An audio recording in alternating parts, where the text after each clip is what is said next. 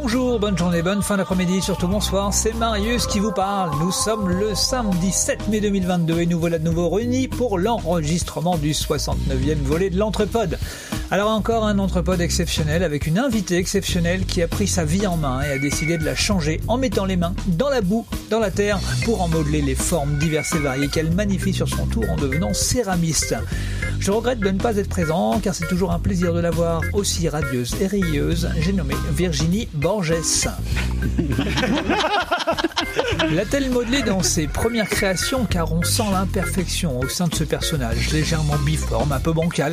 C'est une esquisse ratée de notre chroniqueur. Il est ici pour la soutenir car partageant la vie de notre invité et je pense qu'elle le tourne de temps en temps pour rattraper les dégâts. J'ai nommé Monsieur Arnaud. Bonjour. Modelé dans une faïence de qualité, il émane de cette somptueuse sculpture féminine un rayonnement naturel qui vient mettre en valeur le talent qu'elle a dans ses mains. Elle aussi pourrait très bien changer de vie pour devenir créatrice en tout genre, tellement les idées débordent en elle. J'ai nommé Dame Didouille. Magnifique. Salut. Oh, il est gentil Ah ouais. hein. Magnifique. Si notre invité avait vécu au temps de la Grèce antique, c'est certainement ce mâle alpha qu'elle aurait sélectionné afin de confectionner les statues qui ornent les différents édifices collant parfaitement en tout point dans les moindres détails et représentent l'essence de l'homme dans sa grandeur, sa superbe, son élégance. J'ai nommé Monsieur Lulu. Bonjour à tous. Ah, et elle représente à elle seule la douceur de la porcelaine par son teint légèrement blanchâtre, mais si elle est ferme comme cette matière, elle peut vous faire fondre de désir avec une de ses chroniques qui ne vous laissera pas de marbre. J'ai nommé Dame Christelle. Bonjour. T'es bien fou. Je n'ai pas cette qualité. Arrêtez. Ah, le marbre. Voilà ce qui caractérise notre chroniqueur. Taillé dans la masse, il laisse apparaître les veines multicolores qui donnent à son allure noblesse, grandeur et respect. Lui aussi a fondu comme neige au soleil devant sa compagne porcelaine. Le marbre se transforme alors en colosse au pied d'argile. J'ai nommé Freddy. Oui, salut. Ah, le pauvre. Terreau fertile au bout des doigts, il laisse échapper de sa plume le ressenti de ses plus belles lectures. Il plante là un livre qui aura enjoué sa journée. Plus loin, il plantera une BD d'où sortira une chronique, comme s'en souviendra Pierre-Julien Cadra. J'ai nommé Christophe. Bonjour. Et il a su également modeler son équipe. Entouré de ses chroniqueurs en marbre, porcelaine, argile et terreau en tout genre, il s'est constitué une armée de terre cuite dont il garde jalousement les pions qui ressort une à deux fois par mois pour réaliser une émission. Je te redonne donc les rênes de l'émission. En question, j'ai nommé Nico. Ciao Eh ben, c'était à la fois une belle intro, Ah oui. mais, euh, Mais- bien caviardée de près, c'était clair. Quelques, quelques erreurs. Bon, bon. bon, déjà, effectivement. Virginie ne s'appelle pas Borges, c'est pas très grave. On se trompait sur l'invité, c'est pas grave. Se tromper sur l'invité de la dernière fois alors qu'il s'est déjà rattrapé. Désolé, Pierre-Julien Cléda. Et puis malheureusement, bah, ça a été évoqué, enfin, ça a, il l'a il l'a annoncé, mais il est pas là. Le pauvre Freddy est malade aujourd'hui, donc on pense à lui, on lui fait, on lui fait des gros bisous à notre Freddy. Voilà. Non, il va bien. Hein. Faut pas non plus euh, arrêter. là. Non, mais quand même, c'est jamais. Mais non, un, mais un ouais. garçon malade, c'est jamais bien. hein, Non, une, une, une, une furonculose génitale, c'est jamais. À personne. Hein. Non, je, je, non, je le défends. Voilà, voilà. c'est- On rentre tout de suite dans Elle est pas génitale, elle est, elle est pas génitale, elle est anale, je crois. Bon, Eh, c'est pire d'ailleurs. allons-y. Continuons, continuons. toi, Trêve de, de, de digression. Euh, nous voilà donc de retour assez rapidement après notre précédent épisode, puisqu'on s'était vu il y, a, C'était il y a une quinzaine de jours. Voilà, on a l'impression qu'on qu'on se quitte jamais. Et puis, bah, il s'agit aujourd'hui du dernier épisode classique de notre neuvième saison déjà. C'est quelque chose de fou. La prochaine fois qu'on se verra, on sera dans notre dernière année, dans notre dixième année, pardon. Dernière, oh là là, Ah, Peut-être, on verra bien. Dans notre dixième année. En tout cas, pour le moment, on est bien là. Et encore une fois, nous voilà chez une invitée. Alors, on n'est pas dans notre studio, on est invité chez quelqu'un, mais bon, c'est des lieux qu'on connaît un petit peu, hein, on a déjà enregistré ici, mais euh, on n'avait jamais eu cette personne, euh, Virginie de Ruel, à notre micro. Bonjour Virginie, Bonjour. comment ça va? Ça va Alors, alors, Virginie, tu es alcoolique depuis combien d'années? N'hésite pas à te Non, rapprocher du micro, il ne te mordra pas. Ouais, ouais, je sais, mais j'ai pas l'habitude, donc. euh, bon, Mais ça va je- bien je se vais me détendre, je vais me détendre. T'inquiète pas. Imagine que c'est un nounours de guimauve. Ouais, voilà. On va Ouais. tout faire pour te, pour te détendre et te mettre à l'aise. Imagine que c'est moi que tu tiens dans tes bras. Euh, ah bah, s'en va. Je comprends pas. Toi, on va vraiment te casser la gueule. hein. Enfin, là, c'est lui pour le coup. Et donc oui, on va parler avec toi bah, de ton parcours, euh, de ton actualité et de tes projets euh, qui vont euh, bah, qui vont être assez nombreux dans les semaines à venir. Voilà, donc euh, voilà, ça va être intéressant de voir de quoi allons-nous parler justement de céramique ou comme on dit dans le jargon de conneries de poterie à la con. voilà, on reviendra dessus euh, plus tard. Voilà, parce que les termes techniques, on va pas tout dévoiler comme ça d'un coup, ça va être Garde-en compliqué à gérer ouais. sinon. Et pour ponctuer nos échanges avec Virginie, comme d'habitude, on a trois rubriques. Moi-même, Ludo et JR, qui viendra à notre table. Je pense qu'il a fait le déplacement. Ouais. Il va nous coûter cher en déplacement cette fois-ci, encore une fois. Mais ça va être encore certainement très sympa. Et on terminera enfin avec nos 60 secondes chrono au cours desquelles on présente, comme d'habitude, nos coups de cœur ou nos coups de gueule. Tout ça en environ deux heures. Virginie, tu pourras nous présenter un coup de cœur, effectivement, ou un coup de gueule. Tu auras une minute pour D'accord. t'exprimer. Ok. Voilà. Et pour commencer, sans plus attendre, à moins que vous ayez des choses à ajouter, je vous propose qu'on attaque directement avec une rubrique pour laisser Virginie s'imprégner de l'ambiance. C'est parti. Et bienvenue parmi nous à nouveau. Alors touche à ton cul. Dago, dago, shabou.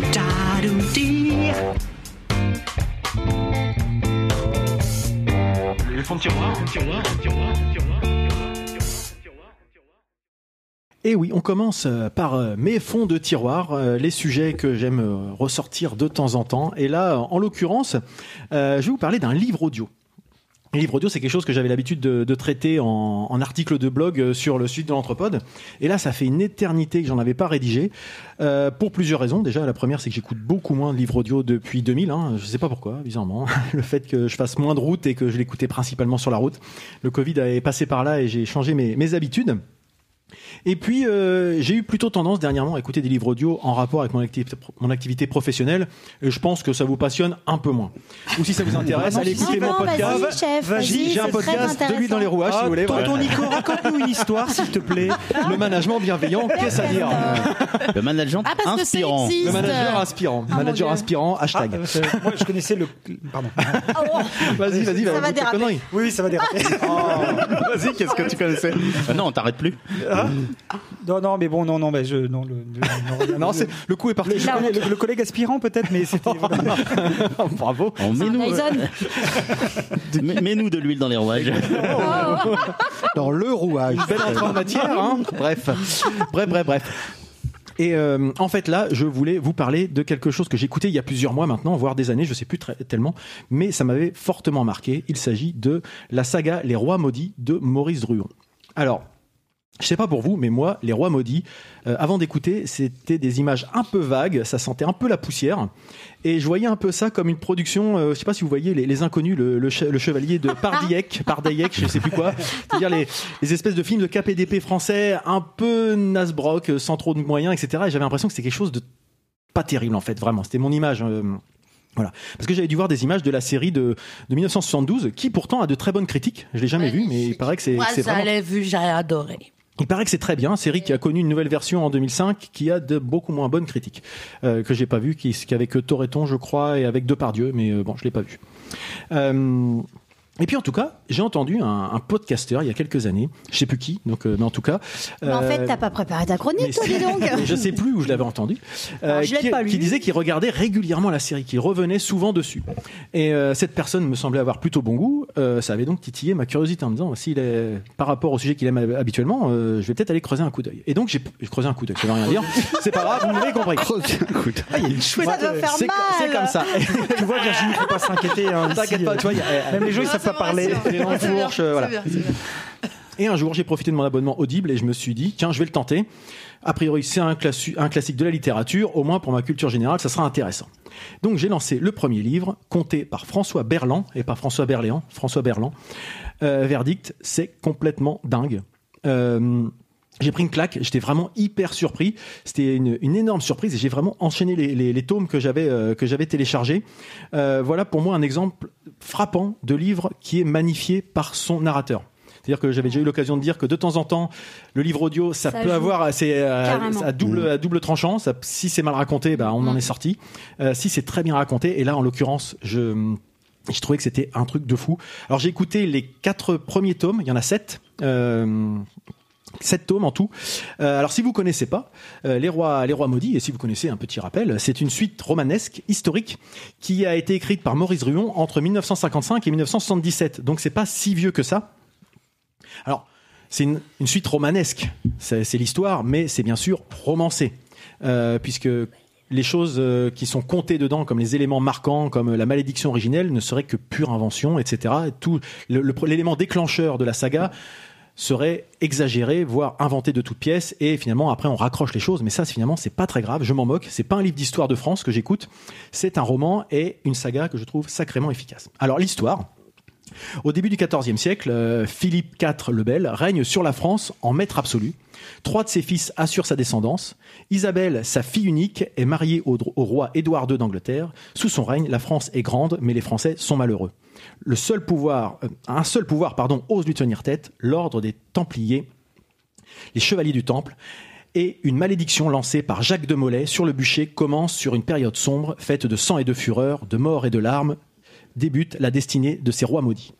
Et en fait, c'est basé sur une légende qui a été inventée par un chroniqueur italien, c'est même pas français a priori à la base, Paolo Emilio, selon laquelle le dernier grand maître du temple, Jacques de Molay, celui qui est cité, aurait lancé. Il aimait en- bien les œufs.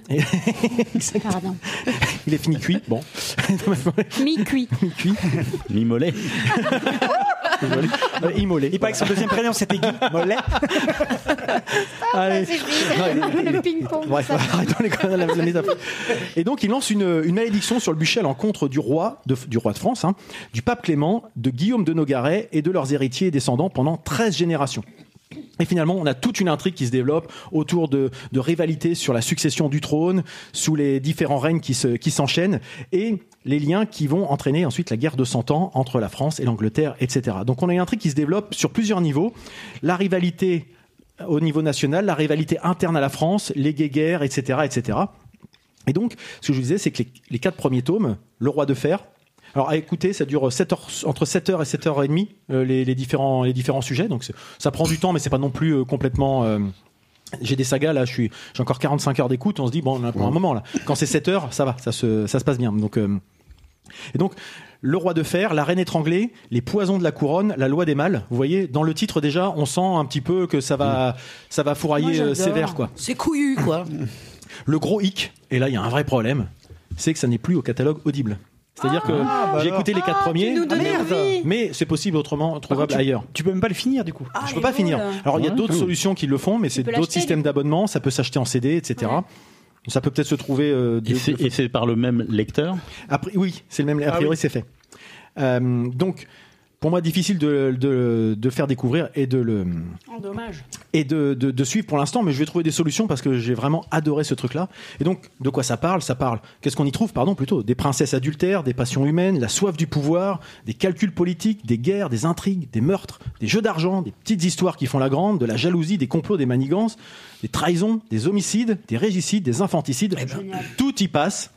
Et après avoir écouté le premier tome, j'ai tout de suite fait le rapprochement avec une œuvre bien connue et qui semble être la série préférée de notre invité, c'est-à-dire Game of Thrones. C'est ce que j'allais dire. oui. C'est très très, ça rappelle très fortement Game of Thrones si on enlève tout l'aspect fantastique et enfin fantasy Ouais. en fait. C'est vraiment c'est Ok. c'est assez dingue et même on peut trouver quand on écoute cette histoire que Game of Thrones à côté c'est assez soft Ah ouais, parce qu'il y a quand même des trucs qui sont euh, pas piqués des hannetons comme dirait mon ami Ludo. Et c'est vrai Est-ce qu'il y a de l'accartèlement ah ouais ah non mais il y a des trucs il y a des trucs vraiment euh, il y a vraiment des choses assez incroyables. Et d'ailleurs, c'est pas un hasard, parce qu'il s'avère que J.R.R. Martin, l'auteur de Game of Thrones, considère qu'il doit presque tout à Maurice Druon. Il avoue ouais. être un fervent disciple de l'immortel français qu'il considère comme le meilleur auteur de romans historiques depuis Dumas père. C'est fou. D'accord. Et donc pour lui, Game of Thrones n'est ni plus ni moins qu'une version moderne et fantasy des rois maudits. Alors, pour le coup, la série de 1972 est soft, hein, Oui, du coup. d'accord, oui, mais je me doute Elle bien. avait- Mais par contre, il y a Jean-Pierre qui joue dedans, qui est elle, exceptionnel. elle avait plus un aspect théâtral, non Oui, la série c'est- des années Oui, Oui, 70. oui, du mais filmé c'était ouais. magnifique, c'était magnifique. Et euh, d'ailleurs, si si vous allez sur le site Audible, hein, même si les trucs sont plus forcément disponibles, on peut encore avoir accès aux, aux- je dirais, aux, aux œuvres. Euh, les lecteurs, auditeurs sont unanimes. Les quatre premiers tomes obtiennent 5 sur 5, que ça soit sur l'histoire ou sur la narration. Donc Ah c'est quand même des notes assez dithyrambiques, assez incroyables. Oui, parce qu'au niveau du rythme, ça, c'est, c'est, parce que je sais pas pourquoi j'ai une- un préjugé là-dessus. Ou tu vois, j'avais un, a- j'avais un a priori là-dessus, quoi. Sur le Sur le, le, le, le rythme du, le, le- de l'histoire. de l'histoire, non Ah c'est- non, je trouve pas. Moi, je- D'accord. Non, mais je sais pas du tout, en Alors fait, le, je le les ai pas rythme, lus. est- moi, je- le- l'auteur, l'acteur. Tu trouves pardon, que c'est vraiment est justement, un- c'est- vous- Je vous mettrai un petit extrait après. Ah, pour ça vous marche. rendre compte. Ouais, ouais. Euh, et donc, pour finir, je l'évoquais justement là à l'instant, l'énorme point fort, c'est vraiment le narrateur François euh, Berland qui apporte quelque chose. C'est une prestation qui est un peu théâtrale, mais qui n'est pas caricaturale. Voilà. C'est-à-dire que on imagine les personnages on et on arrive bien à les différencier. C'est-à-dire que on va différencier quand c'est le narrateur, quand C'est un voix personnage. On reconnaît bien les ouais, voix. La difficulté quand on, vous allez entendre sa voix, il a quand même une voix euh, assez forte, assez assez grave, etc. Mais et c'est pas caricatural quand il fait les femmes. Hmm. On, on, on entre pas dans la caricature, Ouais, un, peu- un peu minaudière, etc. Ouais. Qui peut être euh, bon, ok, c'est on joue sur les clichés, non Et c'est d'ailleurs un livre où il y a beaucoup de femmes fortes, d'ailleurs. Euh, donc il- ça donne tout ce, tout ce poids qu'on retrouve aussi dans Game of Thrones d'ailleurs. hein. on voit les, les- les femmes qui tirent les ficelles, etc. Et ça, euh, c'est vraiment un livre que je trouve, euh, enfin une œuvre, une saga que je trouve assez passionnante. Et je vais donc vous Ah passer oui, un extrait Ah ouais. qui est le tout début. Comme ça, vous allez voir euh, quand on rentre dans le dans le vif du sujet, ça dure euh, deux minutes, mais euh, vous allez vous en rendre compte que c'est assez. Enfin, moi en tout cas, ça me parle. Au début du XIVe siècle, Philippe IV, roi d'une beauté légendaire, régnait sur la France en maître absolu. Il avait vaincu l'orgueil guerrier des grands barons, vaincu les Flamands révoltés, vaincu l'Anglais en Aquitaine, vaincu même la papauté qu'il avait installée de force en Avignon. Les parlements étaient à ses ordres et les conciles à sa solde. Trois fils majeurs assuraient sa descendance. Sa fille était mariée au roi Édouard II d'Angleterre. Il comptait six autres rois parmi ses vassaux, et le réseau de ses alliances s'étendait jusqu'à la Russie. Aucune richesse n'échappait à sa main. Il avait tour à tour taxé les biens de l'Église, spolié les Juifs, frappé les compagnies de banquiers lombards. Pour faire face aux besoins du trésor, il pratiquait l'altération des monnaies. Du jour au lendemain, l'or pesait moins lourd et valait plus cher. Les impôts étaient écrasants, la police foisonnait. Les crises économiques engendraient ruines et pénuries, qui elles-mêmes engendraient des émeutes étouffées dans le sang. Les révoltes s'achevaient aux fourches des gibets. Tout devait s'incliner, plier ou rompre devant l'autorité royale. Mais l'idée nationale logeait dans la tête de ce prince calme et cruel pour qui la raison d'État dominait toutes les autres. Sous son règne, la France était grande et les Français malheureux. Un seul pouvoir avait osé lui tenir tête, l'ordre souverain des chevaliers du Temple. Cette colossale organisation à la fois militaire, religieuse et financière devait aux croisades dont elle était issue sa gloire et sa richesse. L'indépendance des Templiers inquiétait Philippe le Bel, en même temps que leurs biens immenses excitaient sa convoitise. Il monta contre eux le plus vaste procès dont l'histoire ait gardé le souvenir, puisque ce procès pesa sur près de 15 000 inculpés. Toutes les infamies y furent perpétrées et il dura sept ans. C'est au terme de cette septième année que commence notre récit. Voilà, c'est avec ça que ça commence. Et moi, je trouve vraiment que cette voix assez Ouais, chaude. ouais. Alors moi, je, je, je t'ai dit, je t'ai chuchoté de loin, je connais cette voix. Euh, moi, j'ai La Mm. chute d'Albert Camus, Ah, euh, lu ouais. par, euh, par cette par François le- Berland. Et donc, je connaissais pas le nom de ce, ce lecteur, mais la voix m'a tout de suite marqué. Ça accroche, en fait, et, euh, euh, Mais on la connaît, là, cette voix-là Oui, ça me dit quelque chose. Moi, je sais il a pas dans quoi. autre ah oui, oui, chose, bien sûr, parce que il fait. on il la dit connaît. qu'il doit avoir des voix de, il comédie de théâtre et choses, de hein. choses. Ouais, euh, ouais. Ouais. Mais, Moi, je mais le connaissais pas avant ça, mais. Mais sinon, est-ce qu'il y a une, une véritable véracité historique ou c'est euh, en partie romancé Est-ce que c'est, est-ce que ça fait, euh, comment dire, référence? Est-ce que ça fait révérence, référence euh, pour les historiens cette histoire-là ou c'est, romancé ou... C'est c'est, euh, la, la trame principale, c'est la vraie histoire de France. Oui. Les intrigues, etc. Euh, au début, que j'évoquais euh, que De Molay aurait lancé cette malédiction, Mm. il s'avère que c'est pas for- les historiens pensent plutôt qu'il est mort dans le silence. Mm. Et que derrière, c'est plutôt le fait qu'il y ait une pseudo-malédiction, c'est-à-dire que le fait que les gens meurent rapidement, etc., se disent euh, peut-être que c'est un, un châtiment divin d'avoir fait condamner ça et on a réécrit l'histoire de façon romancée en disant oui cette personne qui leur a envoyé cette malédiction sur son, je sais pas, sur son lit de mort, sur son, Mm. sur son bûcher de mort, Mm. et que du coup, ça a créé tout ces, toute, cette, toute cette histoire. Voilà. D'accord. Mais ouais. dans l'histoire, les, les vrais faits, les faits sont là. Édouard II, euh, les- c'est c'est des personnages historiques, c'est Mm. c'est des choses qui sont euh, documentées. Après, forcément, il y a peut-être euh, beaucoup de, de, de- de- je dirais, d'aménagement avec la vérité, mais les grandes lignes sont, Ouais, sont sont- vraies. C'est- D'accord. donc on, on s'y retrouve vraiment, et moi j'ai vraiment adoré ce, ce- ce sujet parce que effectivement là, ça expose. On est vraiment dans la partie exposition. Mais quand on commence à avoir les joutes verbales, Les dialogues, voilà. les dialogues, quand on a le Oui. comte d'Artois qui est un petit peu, pour moi c'est un petit peu le Tyrion Lannis- Lannister, c'est-à-dire euh, la personne qui tire les ficelles, qui, qui, qui, qui comprend un peu tout, qui essaye de monter les uns contre les autres, mais toujours pour que ça lui bénéficie à lui et qui euh, n'a plus de foi ni loi, qui peut se retourner contre sa tante sans aucun problème pour récupérer son comté. Enfin, toutes ces choses-là, on le retrouve, mais c'est vraiment ces approches-là, et avec, euh, c'est vraiment super bien écrit, les dialogues sont euh, immersifs, enfin vraiment, j'ai adoré ce, ce sujet. Alors, est-ce que vous avez lu, ou euh, enfin, écoutez, je, je sais pas, mais en tout cas, est-ce que vous avez lu Les, les Rois Maudits Toi, Didou, tu avais vu la... Moi, j'ai vu la, la, la série Hmm? 1972, mais pas en 1972 parce que j'avais que. Ah non. 27 ans. Ah non. Je l'ai vu après, euh, D'accord. sur Radio-Télévision luxembourgeoise. D'accord. Et j'ai adoré. C'était bien, C'était mon moment parce que euh, j'étais dingue de Jean-Pierre parce que je trouve Après que c'est Sauver un, mon un noix, comédien exceptionnel. Mais oui, mais c'est... Et je sais plus quel euh, rôle il tu jouait. vois, là- Il- jouait d'ailleurs le rôle de, du comte d'Artois, non? Euh, il me semble que c'est ça. Hmm. Faudrait que j'aille vérifier, mais parce que ça fait longtemps que je l'ai vu. Toujours est-il que euh, toi, tu parles de cette voix qui te capte et puis qui fait que ton écoute, elle est plus qu'attentive parce que c'est une voix qui est agréable et qui qui est narrée. Enfin, c'est vrai que c'est un narrateur qui est bon parce que on voit c'est posé, donc on comprend les choses, on situe les choses. Et ben c'est cette faculté là qu'il avait pour moi Jean-Pierre quand je le voyais. Parce que euh, j'étais pas j'étais pas non plus très vieille. Quand je l'ai vu je devais avoir euh, 10 ans.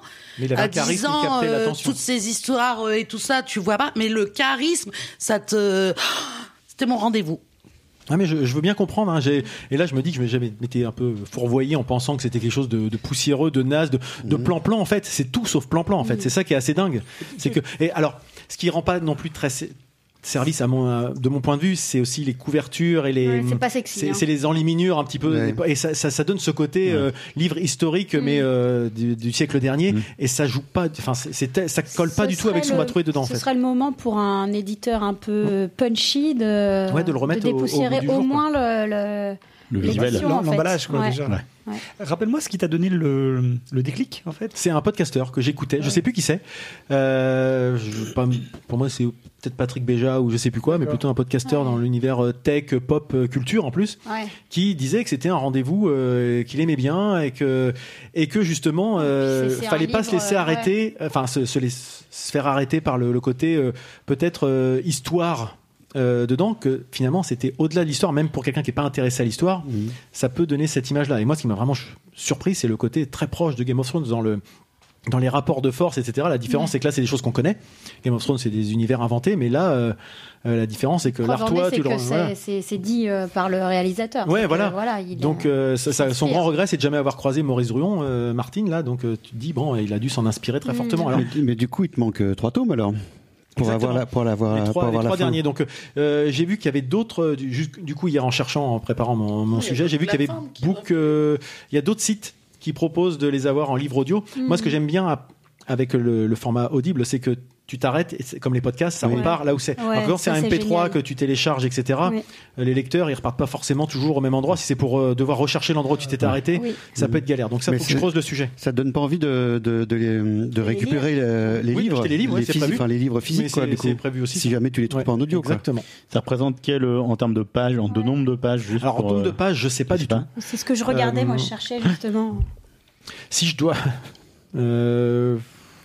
Je dirais ça doit faire 300 pages peut-être à peu près. Si je rapporte au nombre de, de- de- autant en fait, ouais. Oui, c'est ça. Autant, autant de, de lecture puisque je te dis c'est à peu près Oui, oui, c'est 6-7 ça. heures. C'est euh, et j'ai des trucs qui, qui font euh, une trentaine de trentaine d'heures et c'est 1000 pages à peu près. Donc euh. Voilà, je dirais euh, Ouais. peut-être de cet ordre-là. Mais c'est- après c'est un ratio qui vaut ce qu'il vaut. Ça dépend aussi du narrateur, etc. Oui, puis des bruitages, des effets. euh, Alors là, il y a qui très, il y a très peu de, il y a très peu de, De mise en scène d'habillage sonore, sonore. Voilà. Ouais. Ça reste assez, assez soft. C'est Mm. vraiment tout repose sur, sur lui. T'as, bon, t'as quelques petites, euh, quelques petites musiques Oui, pour, quand tu passes d'un chapitre à ouais. l'autre. Mais, euh, mais c'est tout, quoi. Mais il y en a pas beaucoup dans les livres audio des bruitages. Enfin, j'ai pas l'impression. dépend, il y en a les certains. livres d'enfants. Enfin, moi, je suis en Ah train oui. de, de- Alors, je l'ai lu, mais je, je suis en train de l'écouter pour voir si je peux le prêter à mes élèves. Euh, Toby Lolness de Timothée de Fombelle. Euh, pour le pitch, c'est un- l'histoire d'un un petit garçon qui fait 1,2 mm et qui vit dans un arbre. Et, euh, Pardon et... Bah, tu vois, Pedro Je te laissais venir. Je te voyais sourire. je voulais pas te laisser tout seul pour ton sourire. Et donc en fait c'est toute une vie dans un dans un arbre avec euh, les bruits de la forêt et Oui. enfin en tout cas c'est c'est bien Oui, pour les enfants, voilà ouais. c'est un- il y a un habillage qui euh, qui te fait euh, Mm. aller vers le- l'imaginaire etc Mm. et c'est c'est très bien je trouve pour que les jeunes qui sont pas dans le- la lecture puissent Mm. aussi rentrer dans ce par ce biais là quoi Mm. Mais sinon, dans les livres pour adultes, Ça c'est la, lecture. ouais. Il y en a quelques-uns. euh, A- Apple, euh, le, pas Apple, euh, Amazon justement avec Audible le fait de temps en temps. Ouais. Le problème c'est que c'est pas du tout le même budget après derrière Bah parce que quand t'as un lecteur, enfin on pourra en reparler avec Mathieu Farcy Ouais. qui, qui- qui- ça lui prend déjà beaucoup de temps quand il faut faire venir des du, du Du sound son, design ouais. et des choses Ouais. comme ça, ça devient un petit peu compliqué à mettre en et ça pourrait peut-être aussi dénaturer. Après- finalement. Ce que voilà, j'allais dire, ouais, pour un apport en plus pour qui un polar euh, moi j'avais lu enfin j'avais écouté euh, la Ferrari Kéber euh, Ah oui, ouais. euh, lu par Mais, euh, euh, ce- cet acteur incroyable dont je vais oublier le nom, mais je vais le chercher après parce qu'il faut Hmm. lui rendre hommage. Vous avez habillé Euh, non. Ah ouais, d'accord. Et, euh, et là, il y avait un petit habillage sonore pour être un peu dans cette Parce ambiance. que des fois, euh, quand on en met trop, ça peut nuire. Enfin, je pense, je pense à quelque chose de complètement différent. L'expérience 4DX euh, au cinéma, moi, ça a tendance à me sortir du film. Ouais. Ah bah, dire, oui. les, les- les trucs qui te remuent dans tous les sens, qui te rajoutent Ouais, des sons, qui, euh, Ça te sort du fauteuil déjà. Ah, totalement. Ouais, déjà. Ouais. ouais, et puis les, les, Mais te- les tu- balles qui sont censées te passer à côté, Mm. mais qui finalement te sortent du truc. Enfin, Faut moi, surtout pas l'utiliser pour un film que tu as envie de voir. Ouais, ouais. Mais c'est vrai. Oui, c'est vrai. Oui, Alors, oui, les c'est vrai. 7 Au prix de la volumes. place. Ah. Le plus petit volume euh, fait 295 pages Belle parmi les estimation, 7. bien vu, bien vu. Et sinon, c'est 410 pages, le plus gros. Donc, euh, ouais. Ouais, pas mal. hein. ouais. Merci Didouille pour cette précision que je n'avais pas. C'est réédité, c'est réédité ou pas régulièrement ou c'est euh, Ah Non, non, là, les- ils mettent à dispo. Puis justement, je regardais livre audio. Apparemment, il y avait euh, Livraphone qui le faisait, mais Livraphone a fermé en 2017. Ah. Mais je sais pas pourquoi les droits ont peut-être euh, sont peut-être en renégociation puisque quoique je sais pas quand est mort euh, Druon non c'est 70 je sais pas du tout mais en Alors- tout cas si vous avez l'occasion de, de jeter une oreille à ça euh, Alors, les oui, six envie, premiers ouais. volumes, la narration, c'est François Berland. Mais euh, le dernier, c'est Eric Herson Macarel. d'accord ah Eric Kers Eric Herson ah Herson, Macarel. c'est pas quelqu'un qu'on a eu mais euh, ça peut être ça ça peut être déstabilisant par contre ça m'est déjà arrivé Ah oui. Bah oui. d'avoir Ouais. une saga je sais plus lesquelles c'était et c'était plus le même narrateur entre le premier et le deuxième, alors que c'était la, suite de l'histoire. Eh ben, et bah dans les feux de l'amour, quand ils changeaient les personnages et ah bah qu'ils gardaient les mêmes voix de doublage, bah moi j'étais perdu. Et dans Santa Barbara, qui ah changeait carrément les personnages. Et, ouais, ça. Et, et, dans, et, dans, Friends, quand ils ont fait le contraire, ils ont gardé ah, les personnages, mais la ils ont voix de... Voix. de... Chandler et de Chandler Rachel. Et Rachel. On était perdus. Ah, oui. C'est bien le problème de la VF. Hein. Ouais, bah, changer bah, J'ai arrêté moi. Apparemment, en 2003, euh, ce serait apparu sous forme de 7 disques CD. Oui, ils sont aussi en 6 ils sont Audible, mais- c'est en disque. Mais j'ai du mal à les retrouver aussi. C'est pareil Ouais. parce que justement, comme ça a l'air d'être très recherché, ça s'envole à des Ouais, prix assez dingues. La dernière fois que j'avais regardé, donc euh, c'était euh, 300 balles les 7 Donc euh, bon, euh, Oui, c'est un coup. il y avait peut-être plus de, il y a peut-être des rééditions depuis, hein, mais. euh, Donc cas, pour revenir sur la voix de celui qui lit la vérité sur l'affaire euh, Harry Kéber, c'est Timo de, Mon- de- ah, Thibaut de Montalembert qui Ah jouait oui. dans la série euh, 10%. 10%, Ah, et qui est un lecteur euh, de, enfin incroyable, vraiment. Puis aussi les romans lus par, je crois d'ailleurs que notre invité en a lu un, lus par leur auteur. Ouais. Oui, Pierre J'ai Lemaitre. lu, euh, Pierre Lemaitre. Pierre Lemaitre, Moi, c'est lui qui me l'a lu. voilà. Ouais, Écoute, euh, c'était Voilà. génial. Là, on a vraiment euh, l'intention Au revoir là-haut, c'était génial. donc, euh, Ah ouais. Je génial, conseille quoi. Au revoir là-haut, lu, lu par Pierre Lemaitre. Et d'ailleurs, euh, c'est surprenant parce que parfois on lit, euh, on lit un passage d'une certaine manière, Oui. et lui Ouais. Il va le lit Ah oui. autrement, avec euh, avec un soupçon d'humour euh, Mm. qu'on n'aurait pas du tout placé ici, et euh, du coup, ça, ça, ça change un peu le. Mais c'est c'est vrai que ça, le peut, sens de ça la- peut jouer complètement. Tout à fait. Donc il y a quelques euh, amateurs, amatrices plutôt de livres audio. Ouais. Euh, Est-ce qu'il y a d'autres personnes, Christophe? Tu écoutes un peu de livres audio? Moi, j'en ai écouté un, c'était Amélie Nothomb, et j'ai pas été convaincu, mais c'est comme tu dis, c'est peut-être lié au lecteur. On avait eu cette discussion Et, aussi euh, sur la, la voix euh, féminine ou masculine. Mhm. Moi, par exemple, les voix féminines me transportent peu, en fait. Ouais, peut-être Ah. que c'est c'est- peut-être que c'est ça. Mais j'en ai euh, là, j'en ai téléchargé quelques-uns euh, parce que j'ai l'intention de m'y remettre. Parce que c'est vrai que c'est assez pratique quand on fait de la route. Ouais, voilà, c'est ça en fait. Pardon. Mais justement, c'est ce que c'est la question que j'allais poser, c'est que moi, ce On est en train de le perdre. pardon. Euh, quand, quand j'écoutais là, moi, il, là, il faut une certaine forme de concentration entre guillemets. Donc, euh, par rapport à, à toi, Nico ou Virginie, qui travaillait en, en écoutant des livres audio, je crois tous les deux. Ouais. Euh, c'est dans quelle phase de votre travail que vous pouvez faire ça? Euh, alors moi, ça va être euh, principalement ce que je disais tout à l'heure, c'était quand même quand je faisais de la route. Ouais. Donc ça, ça aide pas mal. Oui. Ça va être, euh, ça va être aussi dans mes moments de pause euh, sur l'heure du midi. Et puis des fois, ça va être quand je fais juste des tâches euh, Le repassage. toutes bêtes. Alors pas forcément. euh, non, pas forcément. Euh, repassage, plutôt écouter des podcasts. D'accord. Des trucs comme ça, ou Ouais. plier le linge. Mais euh, c'est plutôt quand je vais faire des tâches de remplissage de tableur Excel et que Ah, je- c'est du, c'est du, chiant. du répétitif Mmh. et que finalement euh, pas c'est automatique en fait, j'ai pas Mm. besoin de réfléchir. Ouais, Et c'est toi, dans ton ça. travail, c'est quelle phase du C'est coup? exactement ça. Quand j'ai pas besoin de réfléchir, j'ai 20 bols à décorer de la même manière. euh, bah voilà, Oui. je peux écouter un livre audio. Mmh. Par contre, quand il y a une réflexion à avoir sur euh, Ouais, voilà. voilà, euh, un travail particulier, là je peux pas. Ouais, moi, j'ai je beaucoup pas tricoté en écoutant et c'est pareil, il faut pas que ce soit trop compliqué. C'est Oui. point mousse, tranquille. Oui, voilà. Et puis dès qu'il y a un truc Faut un que ce peu soit compliqué, automatique. ouais, voilà, c'est Ouais, ça. c'est pas comme le. C'est pour quoi les enfants. Ah oui, il y a une version pour les enfants. Ah tiens, euh, Une version plus euh, accessible pour et- les vous enfants. avez édulcoré euh, certains passages, ouais. bah, peut-être, bah oui. euh, Les écartements notamment, non les infanticides, les trucs comme ça, les, les coucheries euh, et euh, viols. euh, Ouais, tout- enfin voilà. Enfin, c'est- Bon, plus intéressant quoi. Quand soudain Aline d'Aquitaine se prit la graine du roi. Elle a graine pris avec la bouche. Non, Pardon.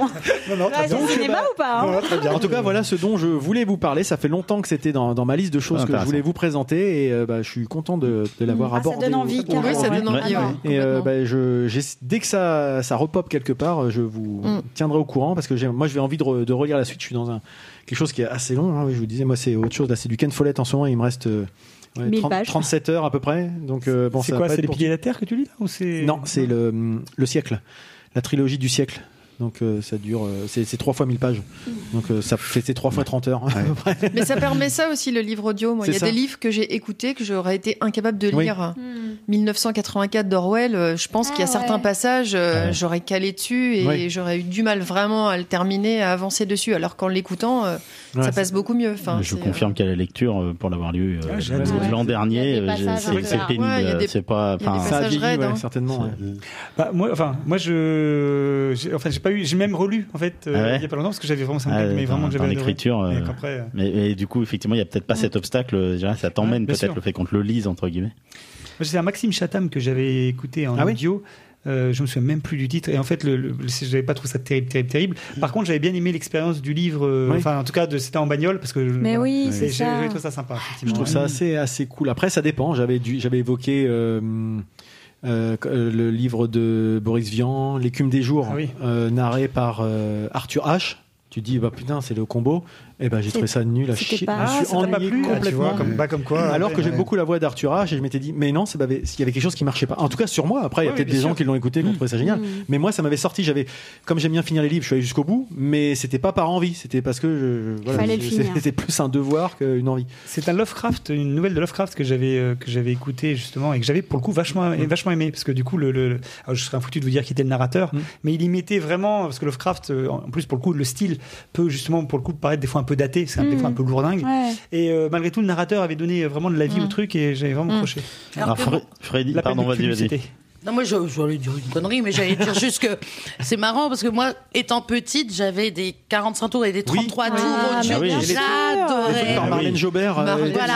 Alors non, j'étais Bah, j'étais Bien avant Marlène Jobert, nous. J'étais encore plus vieux, mais Pierre et le loup. ce euh, plaisir d'entendre cette Oui. petite La sonnette petite sonnette et il fallait tourner la Fallait page. tourner la page. Et euh, je trouve ça génial. Donc c'est quelque chose que Oui, j'ai vécu et que vrai. j'ai adoré. Mais Et c'est vrai que pour autant, en étant adulte, c'est pas ce vers quoi je vais tendre tout. euh, alors que pour Moi, tout mes le coup, enfants, ça me. ça, hein. Moi qui lis pas beaucoup, euh, je devrais m'y remettre. Eh en oui, fait. oui, c'est parce qu'on n'y pense un pas. moyen de. Et notamment quand Toi je m'accrame, voilà. Ah oui. Mais Je pourrais oui, me mettre ça, euh, effectivement, donc euh, je vais, je vais essayer. Mais alors, J'allais- dire- arrivé la- Pardon. Pardon, vas-y. Il m'est arrivé la même chose que toi sur Les Misérables de Victor Hugo. C'est un bouquin que j'aurais jamais. euh, Qui est génial. Et, et il me manque les derniers tomes. Ah, mais- ah.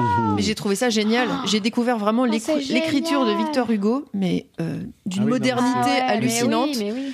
Et, euh, et voilà. Et j'ai pas les derniers tomes. Donc euh, Alors, frustration. ce qui est chouette aussi dans le dans le même dans le- un peu le même style, c'est aussi les feuilletons euh, les feuilletons sur France Culture. Sur France Culture, je ouais. crois que et moi c'est comme ça que j'ai euh, relu Les Misérables, c'est-à-dire Oui, que je l'avais lu il y a Mais c'est longtemps un peu pour, la par fac. contre, c'est un peu Ouais, réduit. des versions Mais- je l'avais écouté comme ça. Ça Il y a un plaisir cinématographique. Et là, par contre, il y a de Là, l'habillage sonore. Voilà, Il y a là, beaucoup il y a un habillage sonores, sonore et justement C'est un pour, autre euh, pour des, des gens qui avis. seraient pas euh, euh, de bons lecteurs, pour la, la culture générale et puis pour le côté feuilletonnant, enfin ça, Ça ça, marche à mort. Fabrice Drouel le faisait sur France Inter dans le cadre de son émission. Oui. Tous les vendredis, il y avait un thème. C'est vrai. Ah, un, Et un récit, c'était, ouais. ouais. Moi, j'adore. Moi j'aime bien Moi, aussi ouais, moi, le, je le trouvais ça côté super. feuilleton. Et alors j'allais Ouais. dire que Freddy n'est pas là, Et ouais, mais son esprit, il faut respecter l'esprit de Freddy. à 28 On minutes. Et on là, ça fait dépasse. 28 minutes. Voilà. Ça, ça Ah. Ouais, Freddy, on effectivement. t'embrasse. Enfin, moi, je Non, mais moi, je t'embrasse pas, moi. Voilà, je- Surtout pas sur ta furon- furonculose anale. Donc voilà, bah, merci de m'avoir écouté. Et donc il y a Merci. plus, tout- juste pour dire qu'effectivement les livres audio, serait peut-être il y a des solutions comme euh, comme Audible. oui, je continue parce que là. il faut, il faut, il faut. Euh, Donc ouais, moi, moi je suis abonné à Audible. Voilà, Moi on aussi. fait rarement de la pub à Amazon, mais là dans ce cas-là, je trouve que c'est quelque chose de bien Ouais. et ça coûte c'est 10 balles par mois et euh, vraiment par rapport au prix d'un livre audio, c'est vachement rentabilisé. Enfin moi j'ai pas les le temps trois de tout premiers lire. mois, C'est- c'était euh, c'est 4,95€. Donc pour ceux qui veulent découvrir, Et a- euh, puis on peut se désabonner euh, quand on veut. Et il y a hein. aussi des solutions qui existent euh, de, dans le domaine public. Tout ce qui est tombé dans le Oui. domaine public, des fois on peut trouver, euh, c'est livreaudio.com, je crois, ça existe. Il y avait un site comme Mm. ça où on pouvait trouver des choses. Alors c'est des fois fait par des amateurs, par des troupes, etc. Mais ça peut être intéressant aussi, pour- gratuitement, pour s'essayer au, au sujet. C'est comment t'appelles ça? Catalogue euh, Euh, livre audio Daisy. D'accord, mais en tout cas voilà, n'hésitez pas à chercher, il y a des solutions gratuites si vous voulez vous essayer avant de- d'investir, mais effectivement il y a des, des, des offres de bienvenue qui peuvent être intéressantes. Voilà, désolé, c'était un peu long, merci. Non, c'est très intéressant. C'était vraiment très intéressant. Oh, vous, êtes, vous êtes vraiment très forts tous les deux. Hein. Et alors, juste parce que je suis quand même prof, euh, il y a un, le site euh, de la Seine-Maritime Arsène 76 que les parents consultent. en collège, voilà. ouais. Oui, Eh je bien, le il y, connais a- bien. il y a une porte, un portail qui s'est euh, Ah ouais s'est créé récemment qui s'appelle Livrez-vous pour les collégiens. Et en fait, c'est plein de livres euh, qui sont tombés dans le domaine public. Et il y a aussi des livres audio. Eh ben écoute, je Donc, euh, allez voir parce que donnerai c'est ça à mes enfants. C'est très Ouais. bien parce que je bon c'est pas très ergonomique Arcel, donc j'y vais pas, très souvent. terrible. Mais on peut, pas- on peut ouais. essayer des trucs. Ok, choses eh ben écoute, super. Virginie, tu es prête? C'est Oui. ton- c'est ton Wow. moment. Mais avant ça, un petit jingle.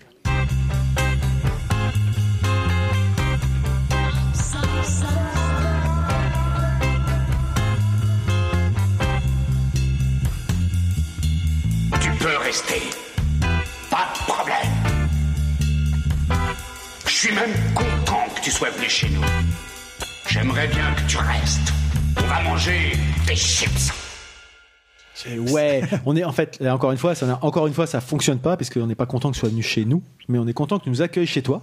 Euh, merci Virginie. Et on ne Euh, mange pas des chips. Et on mange pas des chips, on mange des sucreries, Pas des, que. des pas sucreries que. de conneries à la con. et donc oui, bah, Virginie, c'est vrai que bah ça tombait sous le sens, mais on l'avait jamais fait jusqu'à présent, mais on s'est dit que ça pourrait être intéressant d'échanger avec toi sur ton parcours, euh, puisque tu as connu une reconversion il y a maintenant quelques années. Tu vas nous expliquer un petit peu tout ça.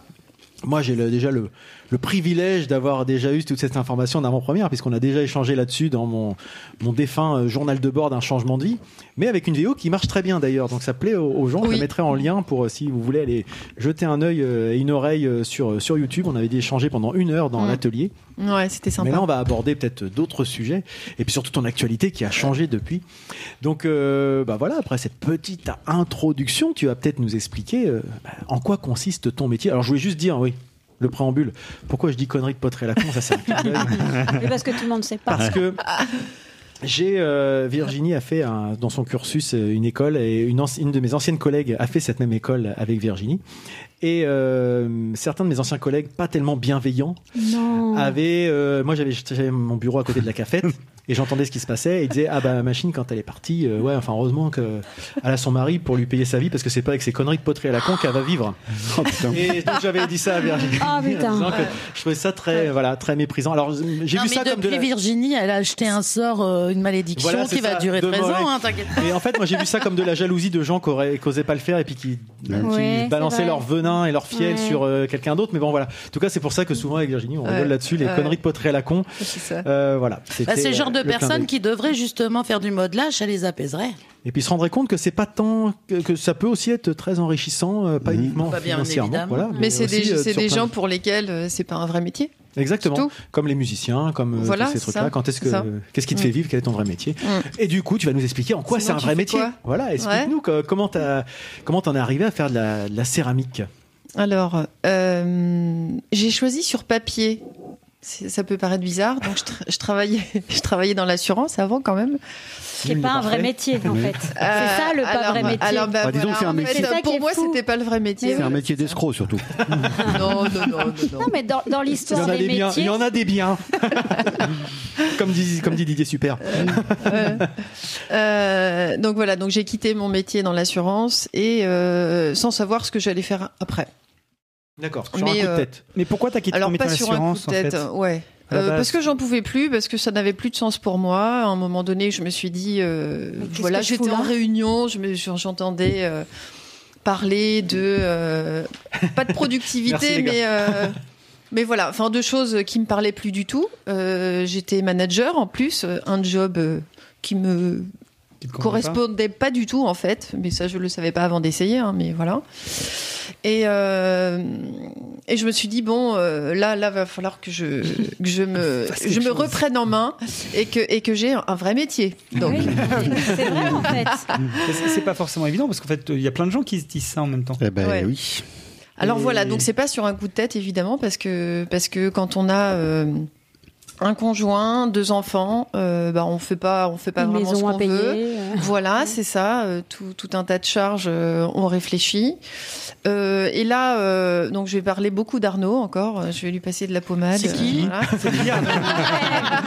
Qui est ce Arnaud Mais euh, Arnaud de Ruel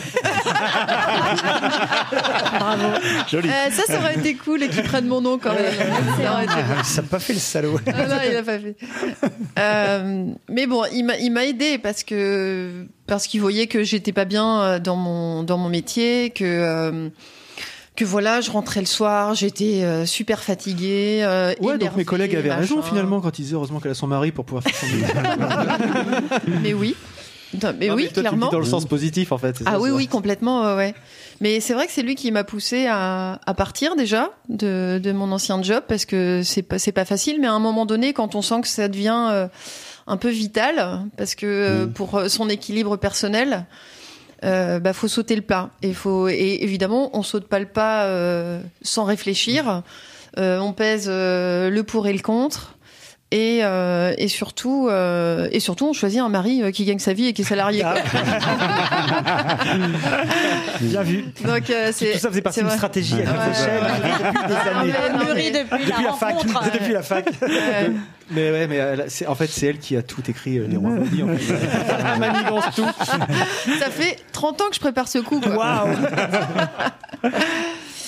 Mais voilà, donc euh, donc je m'arrête, rupture conventionnelle parce que je voulais pas partir sans rien. euh, Voilà. Ça n'a pas été trop dur d'obtenir de, de l'entrepreneur, de l'entreprise, parce que ça peut être aussi quelque chose, une, une étape compliquée. Alors non, parce que c'était pas super répandu dans notre entreprise euh, quand euh, quand je l'ai demandé. Et, euh, et euh, j'ai toujours, euh, je me suis toujours bien entendue avec euh, mes responsables, avec euh, voilà, enfin euh, tout se passait très bien, donc je pense Ça a dû qu'ils sont pas changer du depuis tout. euh, Covid, je pense. Parce que les gens ont cherché du sens dans leur métier. Oui, et oui, je pense qu'il y a dû avoir des révélations qui ont fait que Mm. tout le monde a Carrément, voulu euh, bah, Ouais. devenir Et, et d'ailleurs. Virginie, Oui. enfin, tu dis de pas partir sur un coup de tête. euh, Il y a plein de gens, tu parles du Covid, Christelle aussi. Mm. Là, il y a des études qui sont sorties où pas mal de gens qui ont quitté leur job depuis Oui, regrettent d'être partis oui. trop tôt. En Ouais, fait, ouais. ils sont partis sur des coups de tête. Oui, en fait. bien sûr, j'ai entendu Oui, parler ça de ça. Ça, je savais pas. Ouais. parce qu'ils n'ont pas eu cette réflexion que toi tu Ouais. as maturé et Mm. fait euh, dire peser le pour et le contre. Ils ont dit j'en ai marre de mon boulot. Je... Ouais. Et puis en fait, avec le recul, ils se disent peut-être que je suis parti un peu trop vite parce que l'herbe est pas toujours plus verte ailleurs. Même quand on réfléchit déjà, c'est pas sûr. Mais alors Mm. quand on réfléchit C'est le sens que tu mets dans ton travail, en fait, qui est important. C'est-à-dire que si tu te poses pas cette question de où est le sens, euh, n'importe qui peut être un très bon manager dans la- les, Mm. les assurances, en fait. Si, Mm. si tu mets du sens dans ce que tu fais, je pense que c'est là la clé. Et Ça en l'occurrence, ceux Voilà. qui, voilà, ceux Oui, qui ça. partent sur un coup de tête n'ont pas d'abord peut-être creusé euh, cette question euh, tu- complexe de tu lèves qu'est-ce le matin, qu'est-ce que je fais de Mais ma je pense vie, qu'ils que- partent sur un coup de tête parce qu'ils se disent. Déjà, je pense que le fait de voir euh, tout autour de soi, parce qu'il y en a de plus en plus, des gens partir et changer de vie complètement, Ouais. euh, Oui, c'est- les gens s'emballent en disant bon allez, moi aussi, euh, il Oui, n'y a pas de raison. Oui, oui, euh, oui. Je pense que ça aide aussi à ça. aussi, Et ouais. puis, il n'y a, pas une forme de ro- il y a pas une forme de romantisme à ça aussi. Oui, c'est ça. Oui, exactement. Tu, Mais c'est là où- idéalises, voilà. tu subis. Quelque chose et en Oui. fait. euh, Et c'est là où Oui, la décision. sans préparer voilà, l'après, ça. en fait. Alors Alors, que là, que euh, c'est important de le préparer et de savoir dans, où on met les pieds. Bah, justement, Dis celle qui a quitté son boulot qu'elle allait faire après. Venons-en en fait parce que tu disais que tu as choisi sur papier. papier. Et c'est ça moi C'était qui quel me, me scotche quoi. Eh ben oui, parce que donc donc je- donc rupture conventionnelle, je m'en vais, donc ça s'est très bien passé euh, effectivement.